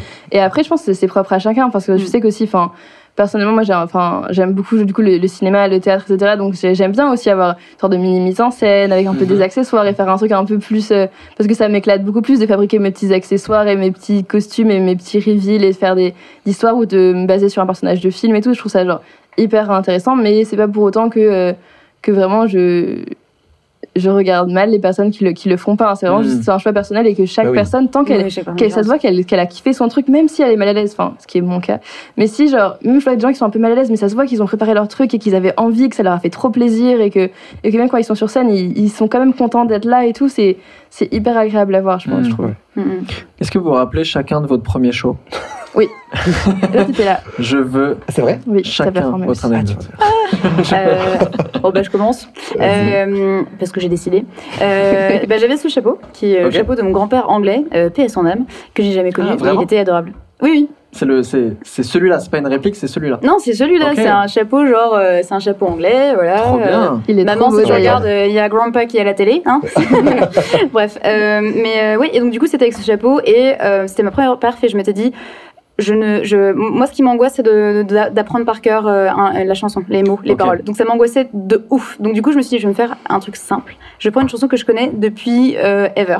Et en fait, j'ai repris une chanson euh, où je me suis rendu compte qu'en fait, ma première perf de drag king, ça datait de quand j'avais 12 ans, dans la chambre d'une de, mes potes. Et genre, pareil, j'avais un chapeau stupide et on avait joué avec son, je sais pas, un- sur sa fenêtre, il y avait un truc qui faisait du bruit. Et on a fait ça en rythme avec la musique, en fait. Et du coup, je suis descendue l'escalier, j'ai fait une sorte de perf de drag king sur cette chanson, qui est Only You des Platters. Et du coup, bah, j'ai- je me suis dit, vas-y, je me facilite la vie, je vais prendre cette chanson. Et ce qui était ultra bizarre, c'est qu'en fait, j'étais absolument pas du tout en stress, mais pas du tout. C'est c'est, je sais pas, j'ai pris de la drogue, j'en sais rien, je, sans le savoir, tu sais. Et je suis arrivée et, euh, et je m'étais fixée, genre, euh, très simple, je fais mon lip sync, je fixe des gens à chaque couplet parce que c'est Only You et je déclare mon amour et tout, donc je fixe des gens et tout ça. Et voilà, et ça s'est vachement bien passé et les gens ils ont trop kiffé. Et je me suis fait mon premier euh, euh, props, mon premier accessoire. Genre j'ai fait mon- ma première, euh, première chemise déchirable, mais genre tu sais, découpée au ciseau avec du scotch blanc, sais, Ouais, transparent. et, je- et vraiment, tu sais, j'arrache le truc au milieu. C'était, c'est vraiment, c'était, C'est ça coûte 20 francs, hein. Mais mais c'était, mais c'était, c'est trop marrant quoi, genre premier accessoire et tout. Bref, c'était vraiment une, une super expérience et c'était très libérateur. C'est quoi, c'est- C'était une King's Factory Bah ouais, Ouais. la deuxième King's Factory. D'accord. Waouh. C'était en février euh, 2019. euh, le 27 précisément, Mm. à 20h30. Oh waouh Tatatin. Non, 21h. Et toi, du coup? Moi, c'était en 2015, en mars 2015. Euh, j'avais, je participais à une compétition de drague qui s'appelait Dragathon. Ok. Donc tous les ans, c'était un événement qui était assez fédérateur où tu avais toutes les nouvelles dragues à l'époque où il y en avait qu'une dizaine par, par an. Ton première chose, c'est une compétition Ouais. Ok, la pression. Très, très mauvais choix d'ailleurs. hein. Euh, T'es pas la seule à avoir fait ça. hein. Oui, C'est non, non, vraiment non, hein. c'est clair. Ouais, ouais, mais vraiment. euh, Et donc, c'était ma, ma toute première scène. J'avais jamais lip syncé. Ça faisait genre 5 mois, 6 mois que je faisais du drag. Et euh, je me rappelle arriver euh, en coulisses et voir toutes ces autres personnes qui faisaient du drag depuis 2-3 ans qui parlaient de choses, de colle à perruque, de. quoi les, les, les quoi Les ah, les comment euh Et euh, les, les personnes qui passaient avant moi, je me rappelle, euh, il y en avait une qui avait fait de la salsa avec quelqu'un qui dansait. Moi, j'étais genre, oh mon dieu Je m'étais préparé pendant une semaine. Et surtout qu'on devait faire deux minutes et avec un bout en français à l'intérieur. Moi, je n'aime pas lip syncer du français. Euh, ouais, ouais, ouais, d'accord. hein, Je sais pas, préférence comme ça. Et donc, du coup, j'avais juste inséré une voix robotique au milieu de la chanson qui disait Ceci est une voix en français. Et voilà, juste comme ça. Et comme ça, Oh, c'était. euh, à quel système ouais. J'avais hacké le truc, c'était nickel. Et euh, j'ai lamentablement perdu.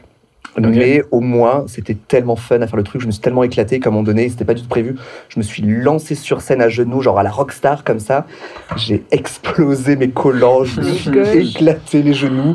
Au moment de me remettre debout, je me suis rendu compte que mes pieds étaient sortis de mes talons. Euh, donc, je enfin, j'ai fini la, la perf Old comme ça. quoi, là. vraiment. euh, Ah ouais, ouais, ouais.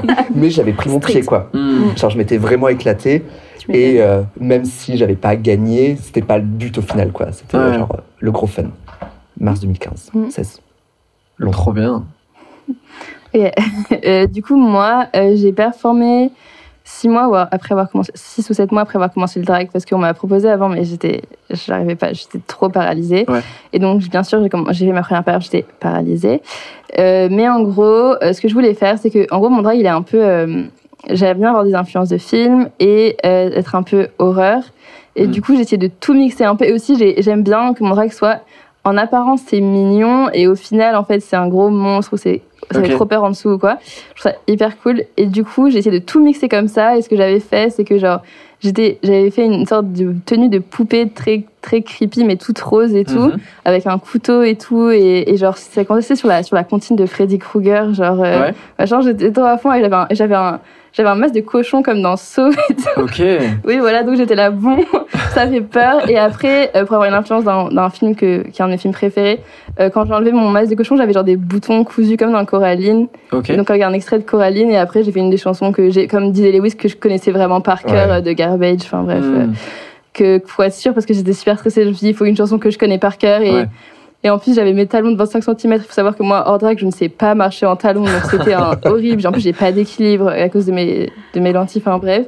Du coup, c'était genre à peu près. Mais euh, franchement, j'étais trop contente d'avoir fait. Enfin, je pensais jamais que j'aurais eu le courage de faire ça. Et puis, j'avais fait vraiment plein d'influences que j'aimais trop. Et, je me, et puis, une chanson que j'aimais trop. Et à la fin, j'étais là, mais c'est trop cool. Et, et je sais qu'un an plus tard, je l'ai refaite. Bon, c'était mille fois mieux du coup, mais Mm. et je me suis rendu compte de la progression. Et puis, c'est trop, Mm. toujours cool d'avoir commencé. Et puis, je pense que personne, quand il voit un- quelqu'un faire sa première perf, euh, la- la- juge. Enfin, je sais qu'il y a un truc Mm. très bienveillant, même dans n'importe quel milieu, on a beau dire que ce show-là est plus, euh, on juge plus que celui-là. Au final, j'ai toujours vu que dès qu'il y a une scène ouverte qui fait sa première perf, il n'y a jamais personne qui critique. Honnêtement, j'ai jamais vu ça. Ouais, Bah ouais. les, les, Tout le les monde hosts sait que- l'annoncent direct, c'est la première perf, du coup Et tout le monde crient, ils sont trop contents et tout, genre, oui. c'est, euh, Mais ouais, parce que genre arriver, ouais. ne serait-ce qu'à être sur scène devant des personnes Ouais. et expliquer un C'est truc, enfin genre ça. Et je pense que tout Ouais. le monde un petit peu s'en rend compte et tout le monde est Ouais, méga ouais, bienveillant. ouais, euh, vraiment. ça, bref. Et donc Mm. effectivement, je me rappelle, c'était la mutinerie. Ouais, c'est ça. Ouais, ok. Vous avez la pression encore avant de faire un show? Oui. Oui, oui, monsieur. Oui, oui, tout à fait. ah ouais, Ouais, c'est des. Moi, c'est un, peu mieux, mais c'est c'est toujours. Enfin, je sais que je me mets dans des étapes. Pour, pour moi, qui est pas une personne, qui suis pas une personne stressée, euh, qui qui stresse pas pour les cours, pour le bac, pour ce que tu veux, j'ai jamais stressé. Et du coup, devoir gérer ce stress, euh, commencer à devoir gérer un stress à, à 18 ans, c'était pas, c'était bizarre. Enfin, parce Tu que genre, stressais pas oui, en fait, tu je stressais juste à cause du drag. oui, c'est ça. Et en fait, Ouais. j'avais jamais stressé. Et alors, du coup, je savais même pas gérer mon stress. J'étais dans Hmm. des étapes pas possibles, genre Alors, parler. découvre le stress. C'est ça, non, vraiment. Alors. genre, euh, puis ça faisait longtemps, quoi. Et, et puis au final, euh, maintenant, c'est un peu mieux. Mais bon, il y a du travail à faire. C'est horrible, vraiment. Ouais. Ouais, ça fait trop peur. Et surtout, moi, je trouve qu'après, t'es tellement stressé que la perf, quand, quand tu la répètes avant, t'as l'impression qu'elle dure 25 minutes. Et elle a, t'entends la fin de la chanson, t'es en mode genre, ah bah, c'est clair, c'est terminé.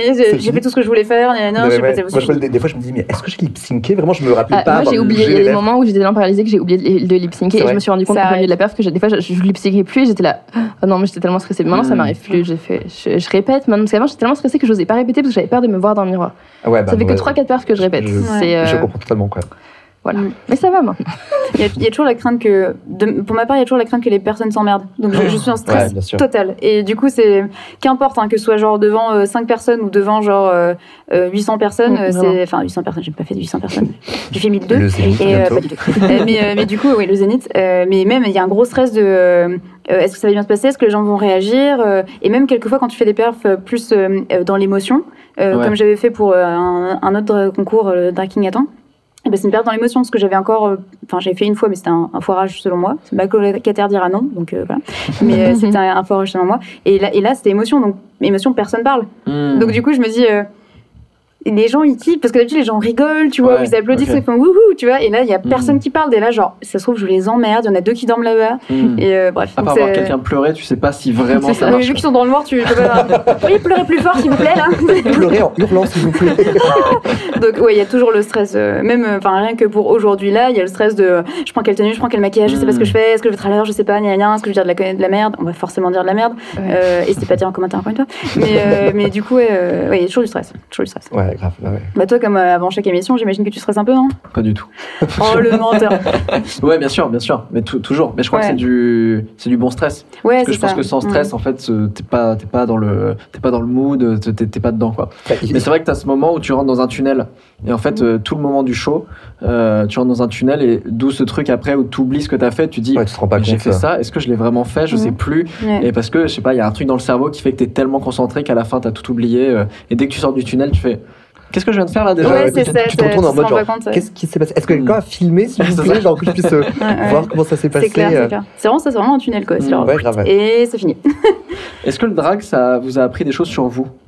Oui, la réponse est, Est-ce oui. qu'on va la réponse est développer Euh, bah, Je peux développer s'il y a besoin. Euh, bah, en fait, j'ai commencé le drag euh, à 18 ans, dès que j'ai pu sortir. Ouais. Donc, en fait, euh, et puis j'avais Et puis, c'est vrai que du coup, moi, de- depuis que je suis née jusqu'à euh, fin de ma première année de médecine, j'avais pas vraiment le loisir, j'étais très toute seule et je faisais tout ce qu'on me disait de faire. Donc, je sais pas si j'avais une vraie personnalité ou pas, j'en avais aucune idée. Genre, je faisais le chemin qu'il fallait Mm. faire, tu vois. Et genre, euh, quand j'ai commencé à faire du drag, et d'ailleurs pas toute ma famille sait que j'en fais, et c'est, pour eux, c'est vraiment, ce serait vraiment euh, pas comme, même j'ai déjà vu des gens de mon, de mon lycée qui m'ont dit mais qu'est-ce que t'as, pourquoi t'es devenue comme ça, il s'est passé quoi? Alors que moi j'ai toujours l'impression d'être, comme ça à l'intérieur, mais genre il y avait rien pour pour m'exprimer, et du coup euh, de de pouvoir m'exprimer, ça me permet de savoir quel goût j'avais pas, les, les goûts qu'on m'avait dit qu'il fallait que j'ai, ou donc vraiment de savoir qu'est-ce que j'aimais vraiment faire. Euh, Hmm. Et puis même, ça, ça t'apprend beaucoup de choses sur toi, enfin même sur euh, comment t'as envie de t'exprimer, bah, encore une fois, le genre, ton, ton genre, etc. Mais enfin même, euh, surtout, j'ai, euh, j'ai, j'ai- la seule fois où j'ai réfléchi à qu'est-ce que j'allais faire plus tard, c'était pas quand j'ai dû choisir une orientation, c'était vraiment quand j'ai commencé le drag. Et je me suis dit, ah, mais en fait, euh, c'est quoi les orientations possibles déjà? Qu'est-ce qu'on peut faire déjà? Genre, est-ce que, ah, ok, on peut pas faire. Ouf. Et moi, j'étais totalement confuse, déjà l'impression d'avoir trouvé toute ma personnalité après avoir commencé le drag Ok. euh, tous mes goûts après avoir commencé le drag. Vraiment, j'ai l'impression d'avoir tout trouvé après avoir Mm. commencé le drag. Et, et j'ai l'impression d'avoir fait genre mille vies depuis que j'ai commencé le drag et d'avoir juste une vie boring avant. Et je savais vraiment, je faisais absolument rien. Enfin, c'est Ok. bizarre. Ouais, et ça aussi, ça m'a pris la confiance en moi parce que avant jamais de la vie. euh, j'aurais parlé devant des gens, euh, j'aurais, je me serais produite devant des gens. Enfin, je faisais des spectacles de danse, mais c'était le pire truc que je pouvais faire ever. Enfin, enfin, vraiment, c'était, euh, j'ai totalement changé grâce au drag, genre euh, du tout au tout, honnêtement. Trop bien. Moi, je sais pas si c'est du tout au tout ou c'était plus euh, au fur et à mesure, ça m'a appris euh, sur moi euh, ce que j'aimais en moi, ce que j'aimais pas en moi, ce qui me faisait me sentir bien en moi, ce, qui me faisait me sentir moins bien en moi. Et ça m'a appris, enfin, minima a appris à Arthur à évoluer, mais de la même façon, dans l'autre sens, Arthur apprend à minima à évoluer. C'est deux personas qui grandissent en même temps, mais qui m'apprennent. euh, bah, des, des- des choses sur moi qui me permettent de me dire que c'est ok de faire des trucs, c'est pas ok de faire d'autres. J'ai envie de faire ça plus, de faire ça moins. Ça, ouais, ça, je sais pas, ouais, ça m'a apporté, ça m'a beaucoup aidé. Je compte pas arrêter euh, le drag parce qu'en fait, euh, c'est une, progression sans fin, quoi. Mais de la même façon qu'on évolue dans la vie, parce qu'on grandit, Hmm. bah, pareil, euh, Minima, c'est pas un personnage arrêté et va continuer à évoluer et aider Arthur, etc., etc., etc., j'espère jusqu'à dans longtemps, Hmm. quoi. Bonsoir. Bonsoir. Euh, oui, de- ça m'a apporté énormément de choses. Euh, je, euh, I relate a lot de, sur ce que tu viens de dire. Euh, euh, le côté euh, euh, libérateur et le côté genre c'est bon, j'ai en fait j'ai trouvé ma vie. Il y avait un peu ce côté-là Mhm. de, euh, de c'est bon, j'ai trouvé bah, qui j'étais, ce que j'aimais, gna gna gna. C'était un- en fait c'était vraiment au moment où j'ai arrêté de, de- bah, comme je disais euh, plus tôt dans l'émission, euh, de- d'être dans une vie cis hétéronormée. Et du coup, bah, non seulement bah, du coup j'ai découvert ça de moi-même, Mhm. même si je savais que j'étais pan depuis longtemps, mais là c'est juste maintenant tu seras pan, tu vas arrêter de, de faire semblant Ouais. d'être pan. Ce qui est une révélation assez énorme quand même en termes Bah oui, parce qu'il y a une notion qui s'appelle la compulsory heterosexuality, euh, le fait d'être hétérosexuel de manière, euh, en fait, euh, euh, Par défaut. Par défaut. Par défaut. Ouais, par défaut. Et en fait, c'est le fait que bah, tu peux être pan, bi, euh, euh, Mm. lesbienne, euh, gay ou quoi, euh, peut-être, mais en fait, euh, tu vas plutôt tendre vers l'hétéro- l'hétérosexualité parce que Mm. tout, euh, tout, tout, tout, tout, genre l'éducation, Mm. tout, tout, tout, les, les films, les machins, euh, les films, oh là là, les films. Bref, euh, la famille, tout va te dire que bah Ouais. non, non, bah, alors t'as un copain euh, ou alors t'as une copine en fonction de quel genre euh, tu Mm. as été assigné à la naissance. Euh, bref, et euh, où est-ce que je voulais en dire à ça? Oui, donc ça m'a apporté beaucoup de choses. Vous savez, la vie avant tout, c'est des rencontres. Et, euh, et du coup, bah, j'ai rencontré plein, plein de gens Ouais. dans ce milieu-là. C'est aussi à partir de ce moment-là que j'ai compris que je pouvais me politiser parce que avant j'avais pas la Ouais. conscience, la- cette conscience-là et que j'ai appris le terme, le terme se déconstruire. Et, Mhm. c'était genre la libération parce que euh, de- depuis que je suis jeune, en fait, euh, il y a une partie de ma famille qui va être un peu plus euh, de droite. Euh, j'ai cherché le bon mot, Euh, mais euh, voilà de droite et voilà et, et en fait c'est des choses qui m'ont beaucoup frustrée étant jeune, mais je ne pouvais pas mettre de mots dessus. Je, Mhm. pouvais pas mettre. Et donc le fait de pouvoir en fait ah il y a tout ça. en fait y a- donc il y a- tu rentres dans le milieu queer déjà, donc du coup ça ça, ça, a, ça a certaines implications. Et puis après bah y a, tu comprends le système, enfin tu comprends. Et j'ai pas tout compris, hein, mais bref. Mm. En tout cas, tu, tu, tu vois la notion de d'oppression et de, Ouais. de fait qu'il peut y avoir des oppressions diverses et variées, que c'est pas parce que tu es queer que tu n'es pas oppressif, euh, enfin, tout plein de choses. Et en fait, euh, Mm. juste le fait de, de pouvoir se dire Ah, on peut se déconstruire Oh, Waouh, trop bien Bon, Mm. après, c'est un peu genre Oh gauche, il y a tellement de trucs, mais, Mm. mais du coup, ça, ça, ça- c'était un grand, euh, un grand truc qui m'a libéré aussi euh, Mm. à titre personnel. Puis, je sais pas, mais aussi de, de, de faire des choses pas, euh, pas pour faire plaisir aux gens et de faire des choses pour faire plaisir à, à soi. C'est un truc qui est arrivé vraiment, Oui. enfin moi qui est arrivé pour moi avec, avec, avec le drag. Et puis même, enfin après c'est devenu poussé, c'est de plus en plus poussé. Par exemple, maintenant j'ai plus envie de faire plaisir à, à personne. Mais juste, euh, non, mais c'est vraiment genre, euh, vraiment on fait, je fais ça pour, pour moi, pour, euh, même pour la, enfin, pour la communauté. C'est vraiment visé. Vraiment, c'est, c'est, c'est- je fais beaucoup moins attention à ce que les gens ils, pensent de moi et pourtant je le fais beaucoup. hein, mais genre vraiment, c'est, vraiment le faire les trucs parce que ça me fait plaisir et, et je me sens super coupable encore pour ça mais avant je n'osais même pas le faire. Avant je savais ce que je voulais faire et je n'osais pas parce que j'avais peur qu'on me dise non que c'est pas comme ça que les gens voulaient pas que je fasse ça et maintenant je le fais. Bon je me sens un peu coupable mais je suis vraiment genre maintenant je fais t- ce que j'ai envie de faire. Pour moi je m'exprime je fais j'ai mes goûts mes trucs et c'est et c'est comme ça quoi. Mm. Ouais, parce que ce qui est- c'est c'est ce qui est mieux pour nous sur le long terme, quoi, de, Ouais. au final de, de, de faire ce qu'on a envie de faire, de, de savoir ce qu'on veut faire et de pas euh, ne faire ce qu'on nous dit de faire. Parce que même euh, moi, je vous rejoins là- là-dessus où moi avant j'avais l'impression que je vivais ma vie, que j'avais choisi de faire.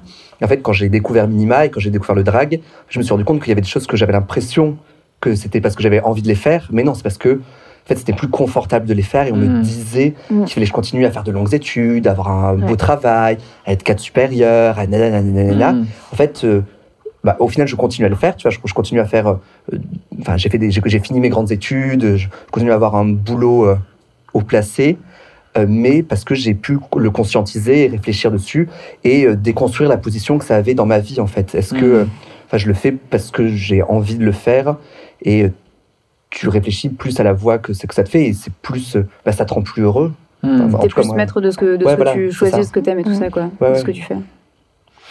Est-ce que ça vous est déjà arrivé de, de confondre le personnage et qui vous étiez? Ou est-ce que, parce que j'ai l'impression que la limite est fine, l'un alimente énormément l'autre aussi, euh, ou est-ce que vraiment euh, vous en foutez royalement?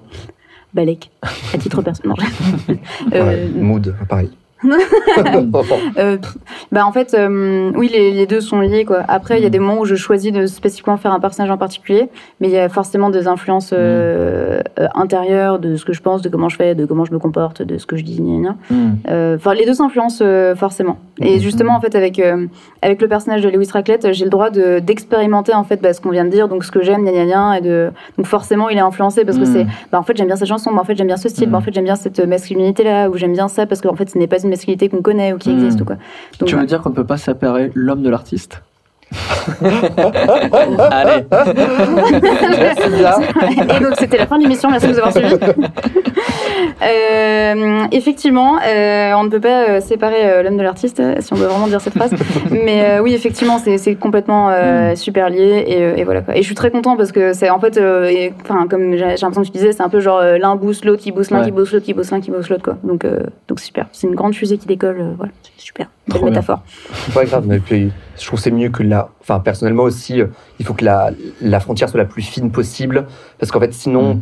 enfin, vivre de vie comme ça, séparée à ce point, et si tu dois réfléchir à une autre façon de penser, à une autre Ouais. façon d'où tu dois t'exprimer.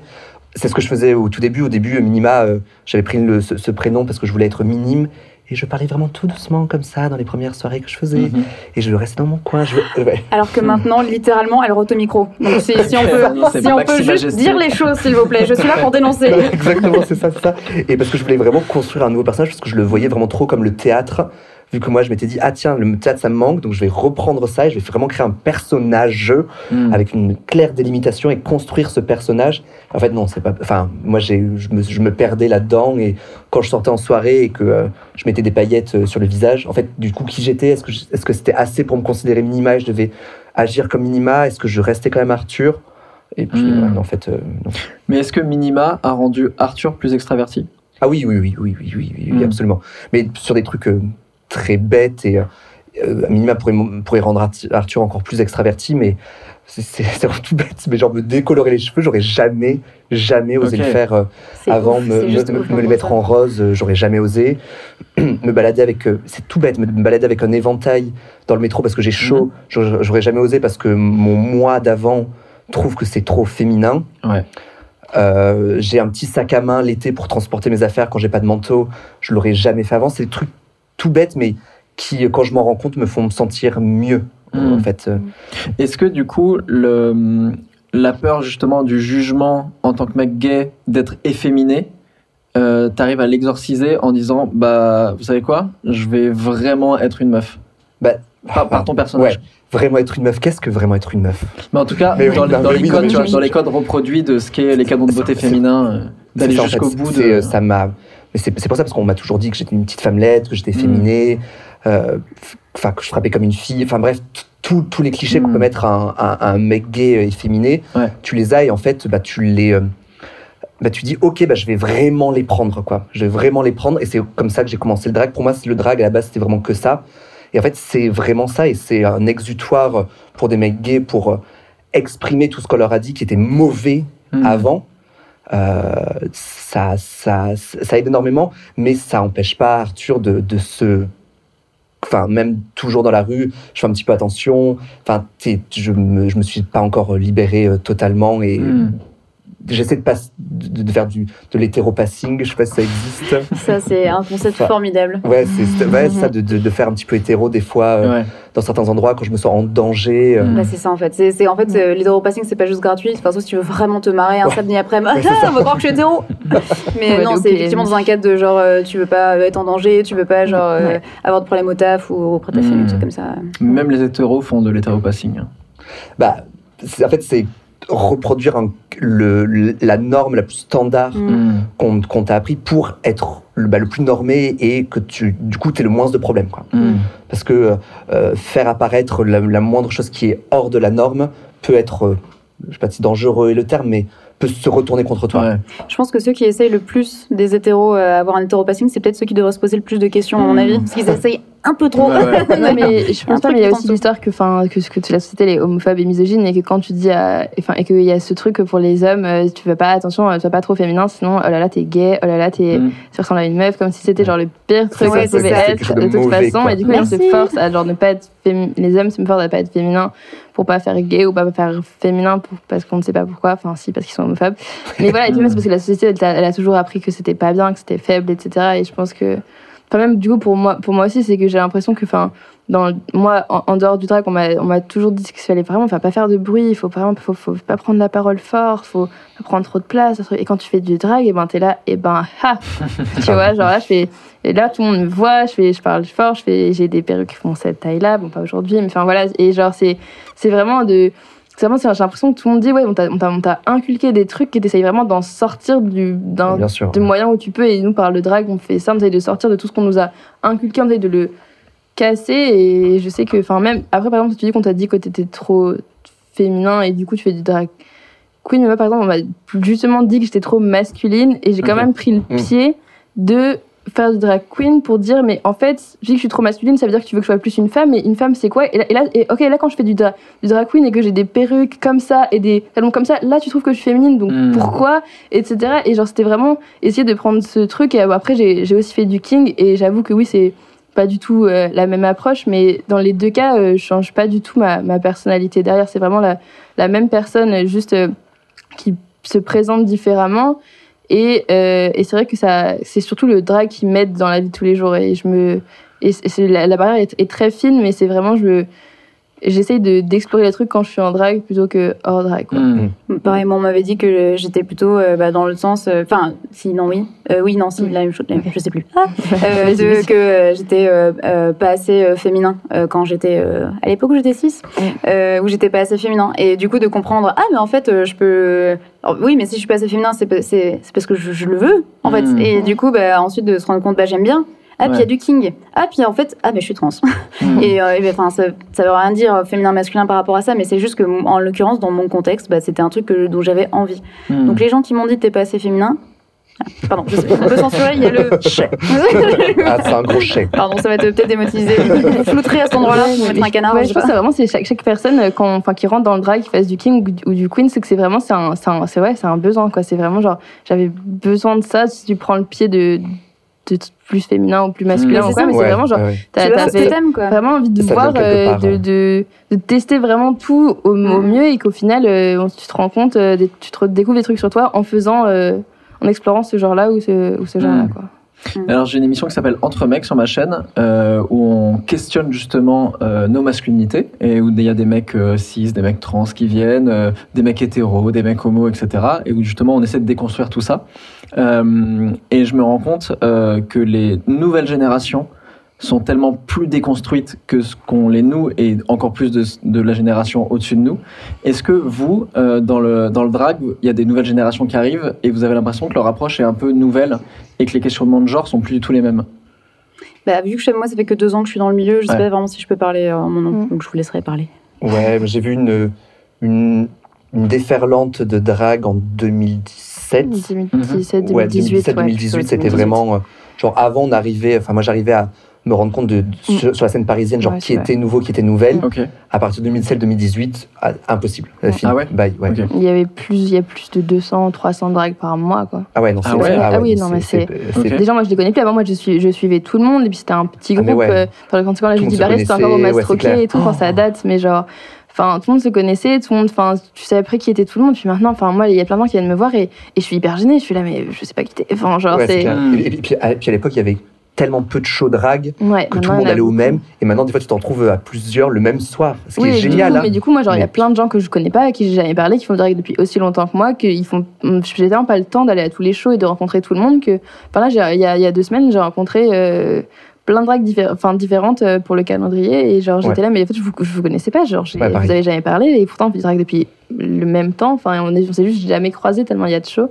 Ok. Et après, pour l'histoire de jeune génération, bah, Arrête, moi j'ai 21 ans. Donc euh, voilà, je suppose que je suis de la jeune Je génération. suis la jeune hein. génération. Euh, voilà. tu- Mais, Ouais. et encore, parce Ouais, qu'au oui, final, j'ai quand même commencé le drag Ouais. avant le boom, je pense. Ouais, ouais. Donc Mais là, vrai là, que. là, vraiment, c'est les jeunes de 17-18 ans, où nous, on le voit sur YouTube, en tout cas, euh, il y a, y a, dans les questionnements de genre, c'est un peu Ouais. différent.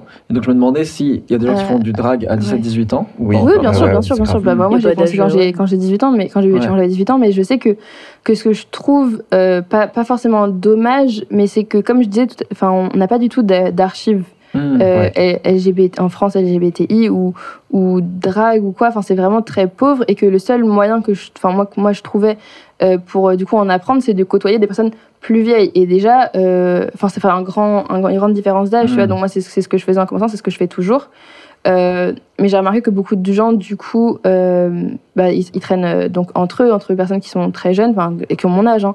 Mais j'ai l'impression que du coup, c'est encore plus difficile de s'éduquer sur, sur l'histoire et sur le truc parce que c'est vraiment, c'est vraiment pas du tout accessible. Quoi. Et j'ai l'impression que, que du coup, ça, ça crée d'autres mentalités parce que enfin, on est- on n'a pas du tout les mêmes, les mêmes influences, on n'a pas les.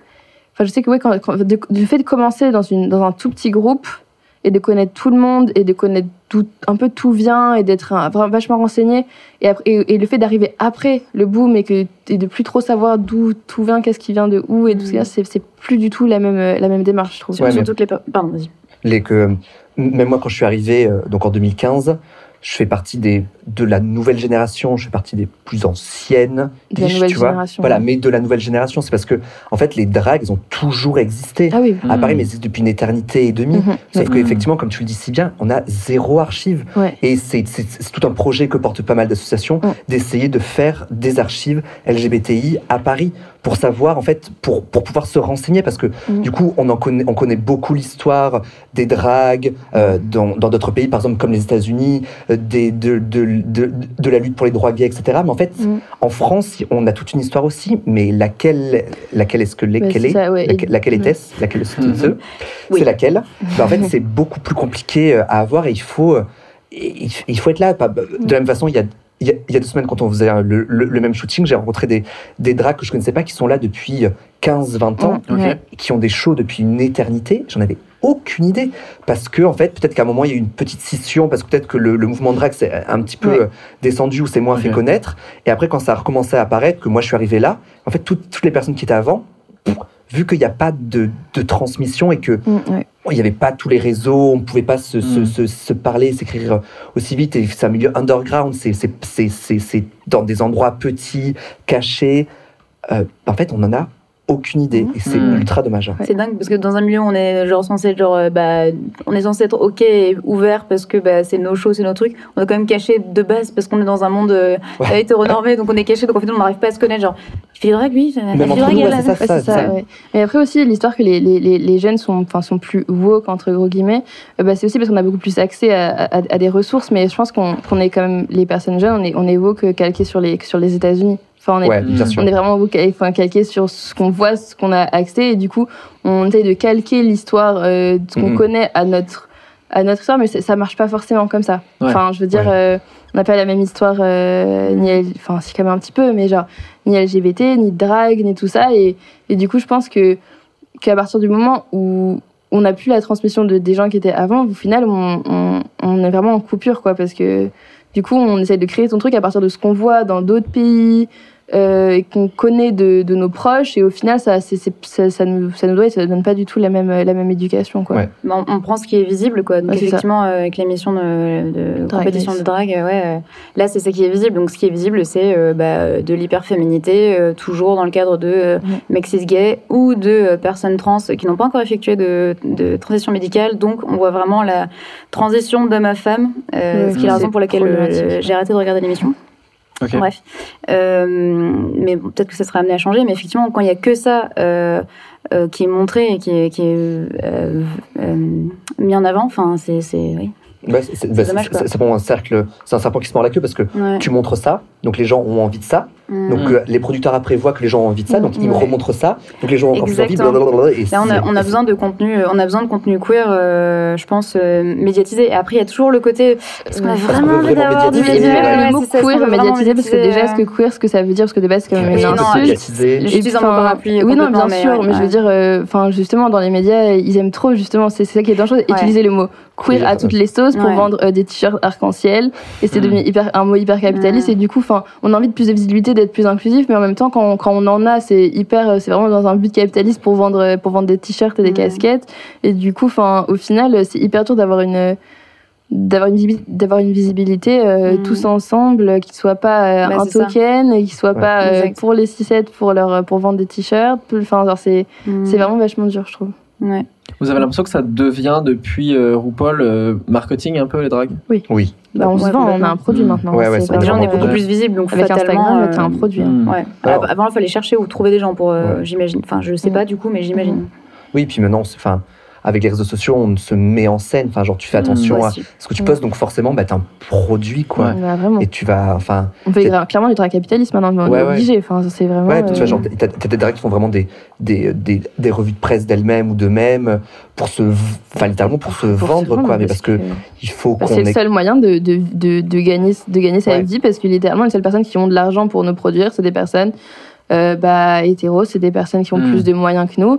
Et, du coup, bah, euh, du, du coup, soit, euh, et cha- chacun est libre de le faire, hein, mais soit on essaye de, de, de, de se vendre aux hétéros et de se, de se, se dépolitiser et d'être très, euh, très le plus lisse possible pour pouvoir se vendre et pouvoir gagner de l'argent, parce que c'est quand même le dilemme. hein. Mm. Soit Ouais. on, disons, on décide de pas du tout le faire et du coup de, de, de rester euh, dans, dans notre truc, mais du coup bah, de crever de faim un peu. Enfin, si on a envie, Mm. envie de faire ce métier, on, bah, on peut pas parce que enfin, genre, on n'a pas de visibilité. Et du coup, c'est essayer de, de, de jongler entre les deux, de pas trop se vendre, enfin, de pas trop se dépolitiser ou enfin, ça veut rien dire. c'est être- Enfin, de- Ouais, enfin, je vais pas utiliser le terme politique à toutes les sauces, mais je veux dire, euh, D'oublier d'où on vient, c'est ça, d'oublier d'où on vient et tout, mais en même temps, il y a des moments où bah, en fait, t'as pas le choix, t'as besoin de manger, et du coup, enfin, tu, tu choisis quand même, tu peux pas non plus faire, euh, faire, un, faire un truc euh, totalement euh, contre qui va à l'encontre de ce que tu fais, mais en même temps, des fois, tu as besoin d'argent et du coup, tu fais un- par exemple un, un show que tu peut-être pas fait en temps normal, etc. Enfin, ça nous met quand même en position, on est un peu obligé d'accepter euh, tout pour, pour, pour de l'argent. Quoi. Genre, vous avez déjà eu l'impression de- d'être une bête de foire pour des becs 6, par exemple? Ça, ça, je, ça, ça, j'accepte pas les geeks comme ça, mais Mm. je sais que, enfin, et surtout en général, bon, bah, ils, ils- veulent pas de moi vu qu'ils veulent un, ils veulent des transformations, genre c'est vraiment bête de foire, tu vois. Donc en général, euh, euh, ils veulent pas de moi, mais c'est vraiment genre très, euh, oui, enfin, c'est quand par exemple, on- pris, ils prennent une drague pour une soirée d'entreprise, tu vois ce que je veux Mm. dire? C'est vraiment, euh, t'es là pour faire, euh, pour faire le clown, quoi. Ouais. Et en vrai, Ouais. est-ce que c'est parce qu'on est, euh, oui, enfin, c'est pas, c'est pas grave, tu vois. Moi, genre, si t'invites, enfin, des fois, c'est, c'est marrant, c'est bien payé. Il y a des gens, il y a des gens qui viennent prendre une photo, qui sont, trouvent ça très drôle et tout, mais t'es vraiment bien, bête de voir pourquoi les gens, ils viennent te regarder avec les yeux ronds et te prendre en photo. Enfin, Ouais, c'est quand même euh, Les- le zoo, Mm. quoi. Les gigs où, où on m'a demandé de genre d'être là. Et du coup, tu veux que je fasse quoi? Ah, sois là. Ouais, être là. Tu vois, genre, t'es là dans la soirée, t'es en présentiel et ton but c'est de vraiment d'être là. les quoi. gens. quoi. Ouais, mais en C'est- plus, il, il- il- je me rappelle qu'il m'avait donné aucune information supplémentaire, c'était juste euh, viens. Ok, et et t'y allais? Oui, bah parce que ouais, oui, bah, oui, j'y j'y- suis allé parce que je me demandais tiens, c'est bizarre quand même comme euh, comme, euh, comme demande, Ouais. c'était bien payé Mm. euh, et, euh, bah, et en fait je me posais pas la question. Mm. Et ça s'est passé comment? Bah, c'était très étrange quoi. Je me demandais et puis en plus du coup je connaissais personne et donc vraiment euh, je suis resté euh, la soirée avec mon toast. euh, euh, euh, voilà, à marcher et, et à ce que tout le monde me compare avec euh, le 2500 drag de, de, De Drag de Race. Drag Race, voilà, euh. Mais enfin, Ils, ils étaient contents, les, les gens qui t'ont embauché ou... oui, oui, bah oui, Mais ça, c'est pour ça que ça rend tout le monde content. Enfin, c'est ça aussi, Ouais. c'est que les gens qui disent c'est pas méchant, mais c'est juste que. Mais ouais, Ouais, c'est- il y a vraiment le côté bête de foire. effectivement. ouais, comment est-ce que tu, co- comment est-ce qu'on peut jauger entre parce que du coup il y a plein de personnes qui ont vu, qui ont pu découvrir des drags, genre Mhm. tiens mon dieu qu'est-ce que c'est, Hmm. mais qu'il y en a certaines qui ont dû dire bah genre euh, Mm. est-ce que enfin arriver à jauger entre les deux c'est toujours la question est-ce que on veut se mettre en avant? Parce qu'il y aura toujours des personnes ça permettra toujours à des personnes de Bah, de, ça, ouais. de, de comprendre enfin Ouais. je sais pas si comprendre mais de, de reconnaître et de Ouais. Au moins se a des poser qui en questions, quoi. faire euh, plus tard Voilà, aussi, ou que ça pourrait ouvrir d'autres opportun- opportunités. Mais du coup, tu fais, j'imagine, systématiquement le pari quand tu vois, euh, quand tu fais dans ce genre de choses. J'imagine, c'est pas mon cas parce que j'en ai, ai pas fait, mais j'imagine que tu fais le pari de quand une personne vient te voir pour dire ah c'est super et te commence à te poser des questions. Il y a genre alors est-ce que c'est une personne qui va me demander euh, ce que j'ai sous le pantalon ou est-ce que c'est une personne qui va me demander c'est quelle marque de eyeliner j'ai utilisé pour faire mon maquillage, tu vois? Et j'imagine qu'il y a un peu toujours le côté. euh, Hum, alors, est-ce que ça va être creepy et cringy ou Ouais. Après, il y a beaucoup de gens qui viennent me voir justement. a eu, j'ai j'ai eu des événements qui étaient un peu plus euh, mainstream. Et quand les gens qui viennent, à chaque fois, c'est quand même des gens qui me disent Ah, euh, bah, j'aimerais bien venir voir un show. Ou bah, je me pose des questions sur ci Mm. ou ça. Et tu sais, toujours, tu es là, bah, tu dis que tu l'as pas fait pour rien. Mais en même temps, c'est vrai que du coup, tu dois quand même te, un peu te vendre dans un truc super capitaliste, 6 Ouais. hétéro et tout. Mais au final, tu as quand même aidé les 3-4 Qui, ça. étaient dans la, Mm. qui étaient là. Quoi. C'est déjà ça. Quoi. Donc Ouais, c'est quelqu'un qui dit euh, du moment qu'il y a une personne dans la salle. Il y a un peu ce côté-là. Ouais, c'est ça. Mais bon, après, voilà, on n'est pas non plus des, des, des, des sauveurs ou des trucs comme ça. hein. Mm. C'est vraiment juste. Je pense que juste de par la visibilité, on peut aider des gens. Après, à quel point on les aide ou pas, on n'est pas non plus. euh, voilà. Est-ce qu'il n'y a pas le petit syndrome de. Enfin, moi, je sais que j'ai un peu ce truc-là de. Je sais que j'aurais bien aimé que plutôt euh, j'ai un signe de. On peut faire ça, de voir du ça, drag avant. Ouais, bah, Ouais, Du coup, ça, moi, moi, je suis contente de pouvoir de visibiliser voir, ça parce que j'aimerais trop qu'il y ait une personne qui regarde la vidéo et qui se dise alors. Franchement, ça m'intrigue. Euh, franchement, en fait, j'ai pas le droit de performer le genre masculin ever. Tiens, Mm. est-ce que je faisais, je, ferais- je ferais pas ça Vous avez des retours comme ça. Il y a des gens qui vous Euh, envoient oui. des messages pour dire ça Ah oui, tout ouais. Il y a des gens qui envoient pour dire euh, genre ah c'est trop bien, c'est génial, j'ai découvert ça, ah c'est super, Mm. blablabla. et après il y en a de temps en temps c'est euh, ah je connaissais pas ou alors euh, j'osais pas, euh, j'hésite, je me tête, gna gna et donc en général c'est genre bah vas-y, il y a pas de a priori il y a pas de, de truc qui te dit non, hein, donc, euh, Mm. bref.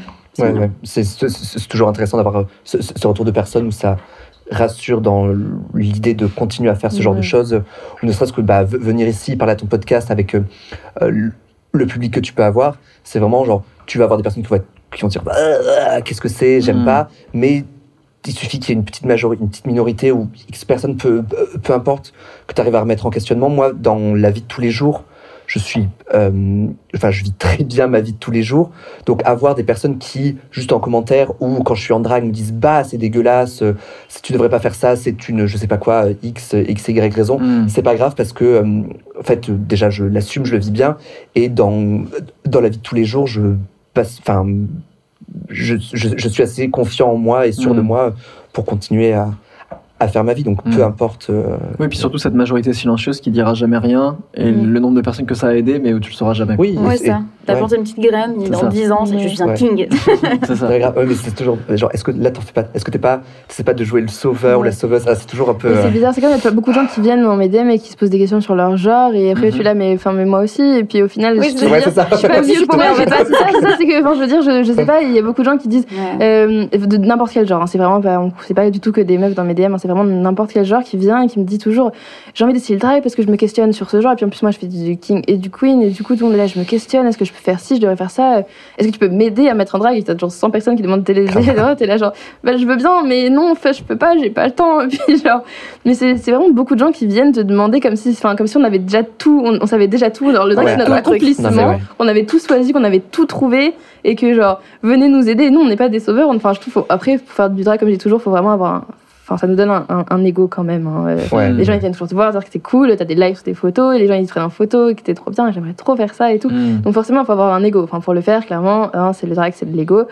Mais Contrairement à un youtubeur où il faut vraiment aucun ego. Oh là là, Là, là, oh là là. on s'en va, on s'en va. vraiment pas du tout. Mais c'est vrai que, que du coup, oui, il y a quand même ce, ce truc que oui, je suis pas, je vais pas, je vais sauver personne, j'ai pas la science mais ouais. infuse, je, je fais de mon mieux, j'apprends, je suis super jeune. Et, et en vrai, à chaque fois que tu fais un truc, un geeko, t'es là genre, je sais pas, je sais pas. Ouais, Je sais pas si ça va marcher, je sais pas si c'est bien, je sais pas si C'est ça, On tu, est tu comme- sais, et j'encourage tout le monde à, enfin tout le monde, Hein, à, à si tu te questionnes sur ton genre ou sur ta sexualité ou tout ça. Enfin, c'est vraiment euh, essaye, cherche des trucs de n'importe quel genre, essaye, essaye, et genre à la fin tu vas trouver quelque chose. Enfin, en plus, en Ouais. général, les gens, les gens qui se posent des questions et qui se posent des- la question de comment c'est le drag, c'est qu'il y a un truc derrière. ouais c'est C'est C'est qu'un ça. truc, mais il faut, il faut, il faut que les gens En fassent leur propre ouais. chemin parce qu'effectivement, euh, j'aime bien le fait de pouvoir planter une graine potentiellement, Ouais. mais effectivement, on n'est pas là pour, euh, pour prendre les gens par la main. Ouais, quoi. c'est ça. Parce que aussi le, dra- le drag euh, et la découverte de soi, je veux dire, c'est quand même un truc où il faut de l'initiative. Genre, tu as, tu, maintenant, tu as des indices. Maintenant, il faut que tu creuses par toi-même parce qu'on n'est on n'est pas là pour. euh, Enfin, on n'est pas des, on n'est pas des gens, on n'est pas des profs, on n'est pas tout ça. et puis on n'a pas ton vécu on n'est On pas n'a pas ton vécu quoi. et, euh, et puis en fait c'est pas en fait ça veut dire que du coup il faut il faut que ce soit un truc que, que sur lequel tu as des cours imposés on n'est pas à l'école on est on n'est Mm. pas dans la norme bordel de merde Ouais. Ouais, genre ouais. euh, faut faut tester quoi c'est vraiment tu le fais pour le plaisir ça aussi donc faut vous euh, le faites pour ça. vous surtout. C'est ça. Ouais, Ouais, voilà. complètement ouais Parce qu'en plus, avec les, les réseaux sociaux, il y a ce sorte de phénomène, enfin, comme je viens de dire, de starification. Ouais, tout le monde est genre. Mm. Et on nous voit comme, vraiment comme, comme, des, comme des stars. Il y a des gens qui disent que, genre, je suis fan de toi. Et enfin, c'est bizarre. Oui, toi, là, fan de moi J'ai la Alors là, je mange des pâtes en slip dans mon ça, canapé, et je suis là, mais en fait, et en fait, il y a ce, ce danger aussi que les gens qui t'admirent, mais vraiment entre gros guillemets, mais c'est vraiment des trucs que les gens disent, hein, Ouais. euh, que, qui, qui essayent de, de se caler à toi, en fait, Mm. alors que c'est vraiment un truc que tu dois. C'est comme c'est c'est aussi une recherche dans ton, dans ton genre, dans ton oui. truc. C'est un, un- vraiment un truc très personnel. Euh, c'est quand même aussi à toi. Bien sûr, tu peux t'inspirer de qui tu veux et fais ce que tu veux. Vraiment, si t'as envie de t'inspirer de moi, mais fais ce que tu veux.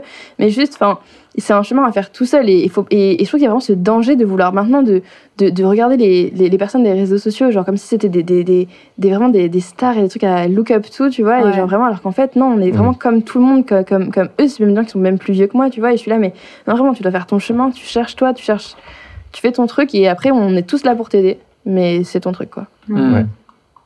Est-ce que vous n'êtes pas passé par ces, ces choses-là aussi De vous inspirer, d'être fasciné par d'autres dragues et de dire Ah, Ah, je veux moi, être cette personne Euh, vraiment, Oui. enfin, je leur dirais pas maintenant. Mais, mais bien sûr, moi, quand je suis arrivée, que je faisais du drag, enfin, quand je voulais, enfin, je suis arrivée justement genre, à mon premier show, quand, comme disait Minima, quand on a découvert le drag, moi aussi, je regardais beaucoup sur Internet, et quand j'ai vu que, et tout ce qu'il y avait sur Internet dans, dans Drag Race, Ouais, dans les films que je existait regardais là, et tout, que depuis Mhm. des années, ça existait dans, en vrai devant moi à Paris et tout, et j'étais là, mais il faut, faut le faire, faut rentrer dedans, c'est trop cool. Enfin, et pourtant, euh, je me pose beaucoup de questions avant de faire des trucs, mais là, je me suis même pas trop posé de questions, j'étais là, mais c'est trop bien. Pour ma part, euh, j'ai vraiment beaucoup trop le syndrome du fanboy. Mais c'est ça devient c'est pénible c'est vraiment pénible. Et du coup je déifie des gens. Donc c'est à dire que si je vois euh, des gens souvent très fréquemment sur les réseaux ou quoi de loin ou je sais pas des, des acteurs et des actrices ou quoi je vais déifier et ça c'est trop chiant. Et du coup quand je suis arrivée sur la scène du drag Hmm. mais c'est trop impressionnant ça c'est super chou- chouette ça et oh, ces gens formidables et puis je sais pas le parler Mais- Enfin, pas- bah, Enza Fragola, que du coup j'avais croisé dans les premières soirées avec sa grosse boîte rose à fourrure, gna gna gna. Euh, et j'étais complètement. euh, Oh là là, mais c'est super cool, c'est look, et euh, et maintenant, bah, genre, euh, ouais, une bière, ouais, nickel. et genre, si je m'étais revue, genre, deux ans plus tard, pareil pour Sativa, que j'avais vu performer, j'étais là, mais sur le cul, un an plus tard, j'étais en train d'essayer de lui mettre son corset, euh, tu vois, genre, Ouais. en backstage, tu vois, j'étais genre, ça, ouais. Jamais je me serais imaginé que ce- ça aurait été possible, mais oui, effectivement, j'ai complètement été là-dedans, dans le, la béatitude totale. Et, euh, et du coup, en général, tu, tu te demandais pourquoi les gens étaient un peu genre euh, du calme, Coco, calme-toi. Et puis après, maintenant, en prenant du recul, c'est là, ah oui, bah, c'est pour ça, en fait, ils n'ont pas le temps, ils n'ont pas que ça à foutre. euh, Il faut que je me, moi, je me développe tout seul, quoi. Puis est-ce que toi, tu vis pas à l'inverse maintenant des gens qui font pareil avec toi? J'en j'en ai eu un ou deux, oui. Et du coup, c'est toujours un peu genre. Alors, euh, en fait, euh, je suis pas ton père, mais euh, enfin, je vois, je vois le truc, mais du coup, le seul truc que tu peux dire, c'est euh, teste, fais des trucs, fais des trucs par toi-même, euh, vas-y quoi. Genre, en fait, tu veux Ouais. faire un truc, vas-y. Juste, Ouais. euh, te- y a personne, enfin, je vais pas faire genre, oui, absolument. Alors, il faut en premier faire si, ça, ça, y a pas, non, vas-y. Si tu fais, commences à faire du drag en mettant que du scotch sur ta figure pour essayer de faire des trucs, et ben, euh, enfin, bon, c'est peut-être pas très respectueux du drag, j'en sais rien, mais en tout cas, expérimente ce qui, enfin, sur ce Mhm. qui te fera plaisir, sur ta manière à toi de, de voir le drag ou ton genre ou ta sexualité. Enfin, voilà, quoi. Mais, mais parce que c'est vrai que tu peux être jaloux. Moi, je me rappelle qu'au début, j'avais, j'avais pareil, je, je voyais des dragues et mes premières sorties où moi j'étais en drague en soirée, je voyais, j'étais en mode genre, ah mon dieu, c'est incroyable, et genre pareil, béatitude et déification. Mais parce qu'en fait, au final, après, je me suis rendu compte, c'est parce que j'étais jaloux de tout le parcours que il et elles avaient déjà parcouru pour en arriver là, à- Ouais. à ce sentiment où, tu vois, genre, elles en imposaient Mm, mm. de présence. C'est parce qu'en fait, euh, il y avait 2-3 ans euh, qui précédaient où euh, C'est des personnes qui ont, qui ont, qui ont recherché et tout. Et donc, c'était vraiment cette. Enfin, ouais, béatitude et jalousie de Mm. oh mon Dieu, j'aimerais tellement être toi parce que, en fait, moi, je, je commence à me questionner. En fait, j'aimerais déjà arrêter de me questionner. Tu veux avoir la réponse Et là ça, ça, ça la tu vois. réponse. Mais euh, alors, ouais. spoiler alert, en fait, on n'arrête jamais de se questionner. Mais, mais non Ouais. Voilà. Ah, mais je vais appeler tout de suite euh, ma famille. Mais après, je trouve que tu sens quand même le passage, enfin, personnellement, genre au Ouais. début, où, où c'est toi qui look up tous des gens et vraiment Ouais. t'es là, oh my god. Oui. Et là, tu, tu sens le passage où là, c'est d'autres gens qui sont plus, jeunes dans le vrai qui viennent et qui sont là. Ah mais c'est toi, mais oh là là, mais c'est que genre, je suis grave fan de toi et j'aime trop ton travail. Et puis ils sont comme ça et ils bafouillent et tout. Et moi, je suis là, mais non, mais c'était moi ça avant, mais genre, what? Ouais, genre, je, suis, ouais. je suis là, genre, oh. Il y a des gens tu sais, qui, qui prennent un peu la, la- la confiance en même temps. Enfin, c'est Mm. normal, hein, vu, vu comment on, on érige des gens comme des. Mais est-ce que c'est pas aussi parce que tu euh, montres de la confiance en toi Peut-être avant, genre, tu sais, tu, tu je regardes. montre de la confiance en moi, je crois que ça, ça arrive pas trop. Bah, Je je trouve- d'ailleurs ce que tu. Non, mais- Non, mais, ce que, ce que- si je, enfin, pour te connaître du coup de- depuis que tu as commencé le drag, Mm. je trouve que, enfin, t'as une, je sais pas, si une aura, t'en imposes plus, ne serait-ce que par ta présence. Peut-être parce que bah, il y a eu un parcours a qui est derrière. Voilà, c'est ça, tes yeux, je pense. euh, Oui, clairement. par euh, lesquels? Lesquels? Non, mais c'est ça, c'est que genre au début, enfin, tu sens que t'es vraiment, tu- t'as pas de place et tout, t'essayes trop, de, tu vois les gens, ils sont trop cool et tout, et puis maintenant, maintenant, c'est des gens qui viennent te voir et qui disent, Ah mais t'es trop cool, oh là là, mais genre. oh. Puis il y a des gens qui m'envoient des messages en mode, je t'ai vu, mais j'ai eu trop peur de te parler et tout. Moi, je suis là, mais je fais pas peur, je fais 1m60, de quoi on parle Genre, enfin, les, les- les jours où, où t'as une tête de bébé derrière le crâne, C'est ça, euh, genre, Je dis, je fais pas peur. Et genre, t'as des boyaux qui te sortent de partout. Et je ne fais pas peur. Écoutez, je refuse. je, je, je nuance ce que j'ai dit, mais voilà. Non, mais je pense qu'on comprend. C'est quoi votre rêve à chacune et chacun de drague là Notre rêve. Je veux dire là, l'objectif là, si je peux faire Stade ça, de sera France. vraiment. Est-ce que ça existe ça? Il y, a- il y a des shows, en- peut-être pas en France, mais des shows aussi énormes que ça? Il y a des gros, gros shows, ouais. Effectivement, pas en France, non, du coup. Bah, c'est des, genre, mais des, des tournées d'américaines en France. Oui, d'accord. ouais. Ah, ouais, c'est dans des grandes salles. Et hein. c'est dans Ouais. une très grande salle avec des Casino décors Paris, absolument euh, Ah oui, il y a la gigantesques. scénographie et tout. Ah ouais, ouais, Mm, scénographie, ça, c'est cool. des, des, Mm. des backdancers, tout ça. Enfin, Ah c'est ouais. vraiment des shows de pop stars, quoi. Ouais. Mm. Oui, bah oui, vraiment, tu vois, coup, quoi. ouais. Hmm, Mais ouais, euh, euh, je- ça, ça serait pas mon rêve, je pense. Non, Ah ouais moi, moi non plus. Ok. Tiens.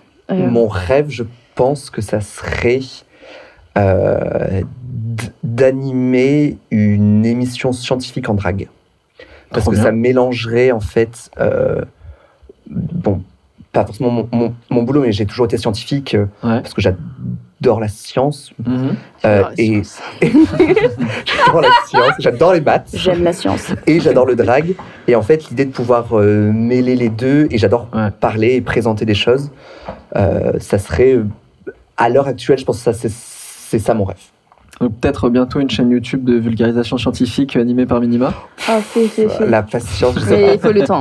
Ouais, voilà, je, je, je sais pas, mais avec un sponsor, de l'argent, on fait. Hein. mais franchement, c'est, ouais, c'est, ça, me, ça me plairait énormément de, de, de, de mélanger un petit peu plus Mm. le côté Arthur à Minima, en fait. Trop bien. Et toi, Lewis? Toi, Et Louise, moi, quel est ton Lewis- rêve Lewis- ça Euh, euh, Deux choses. Mhm. Euh, on m'a récemment proposé de participer à un projet où j'allais maquiller quelqu'un. Et, euh, et ouais, bah, c'est ce que je me suis dit. Je me suis dit, trop bien. Et donc, du coup, bah, genre, ça, ça me chauffe de ouf, notamment si peut-être ça pourrait être une, peut-être une reconversion professionnelle. Ma boîte, si vous m'écoutez, m'écoutez pas. Mais peut-être une reconversion, une, reconversion, une grosse reconversion un jour, de peut-être maquiller des gens ou quoi, ça pourrait être genre ouf. Parce qu'en fait, euh, je perds ce rapport euh, côté, euh, je sais pas, faire des, des- du craft manuel. Parce que du coup, je bosse dans le jeu Mm. vidéo. Et du coup, bah, le jeu vidéo, bah, c'est euh, genre euh, sur un ordi, tu vois, c'est sur un Mm. PC.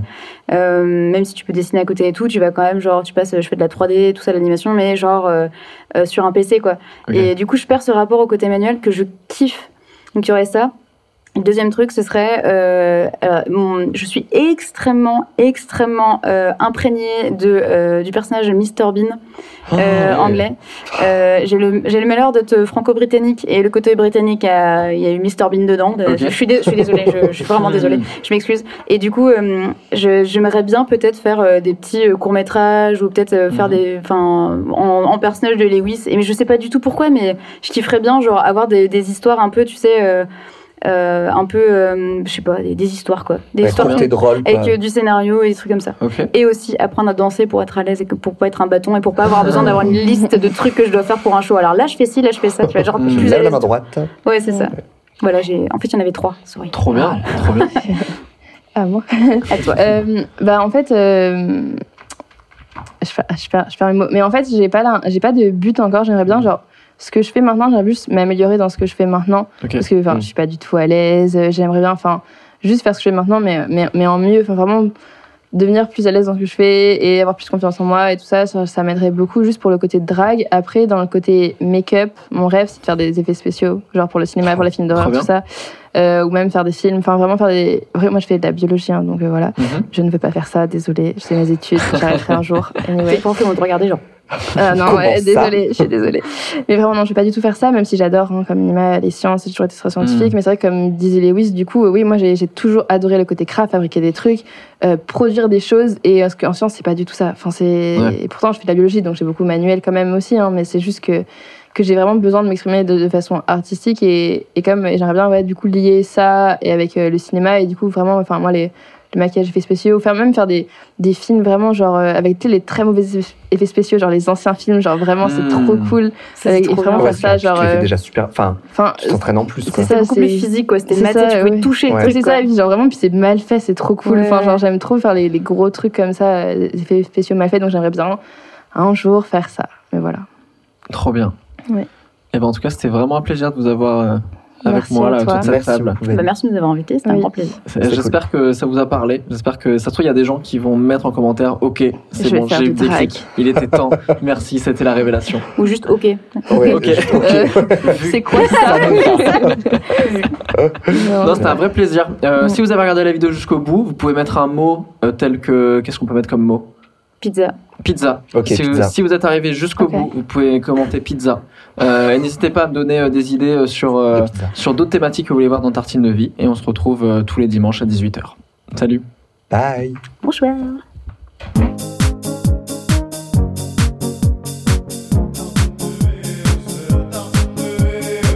Tartine de véo, c'est la tartine de véo, c'est la tartine de véo, c'est la tartine de. Tartine de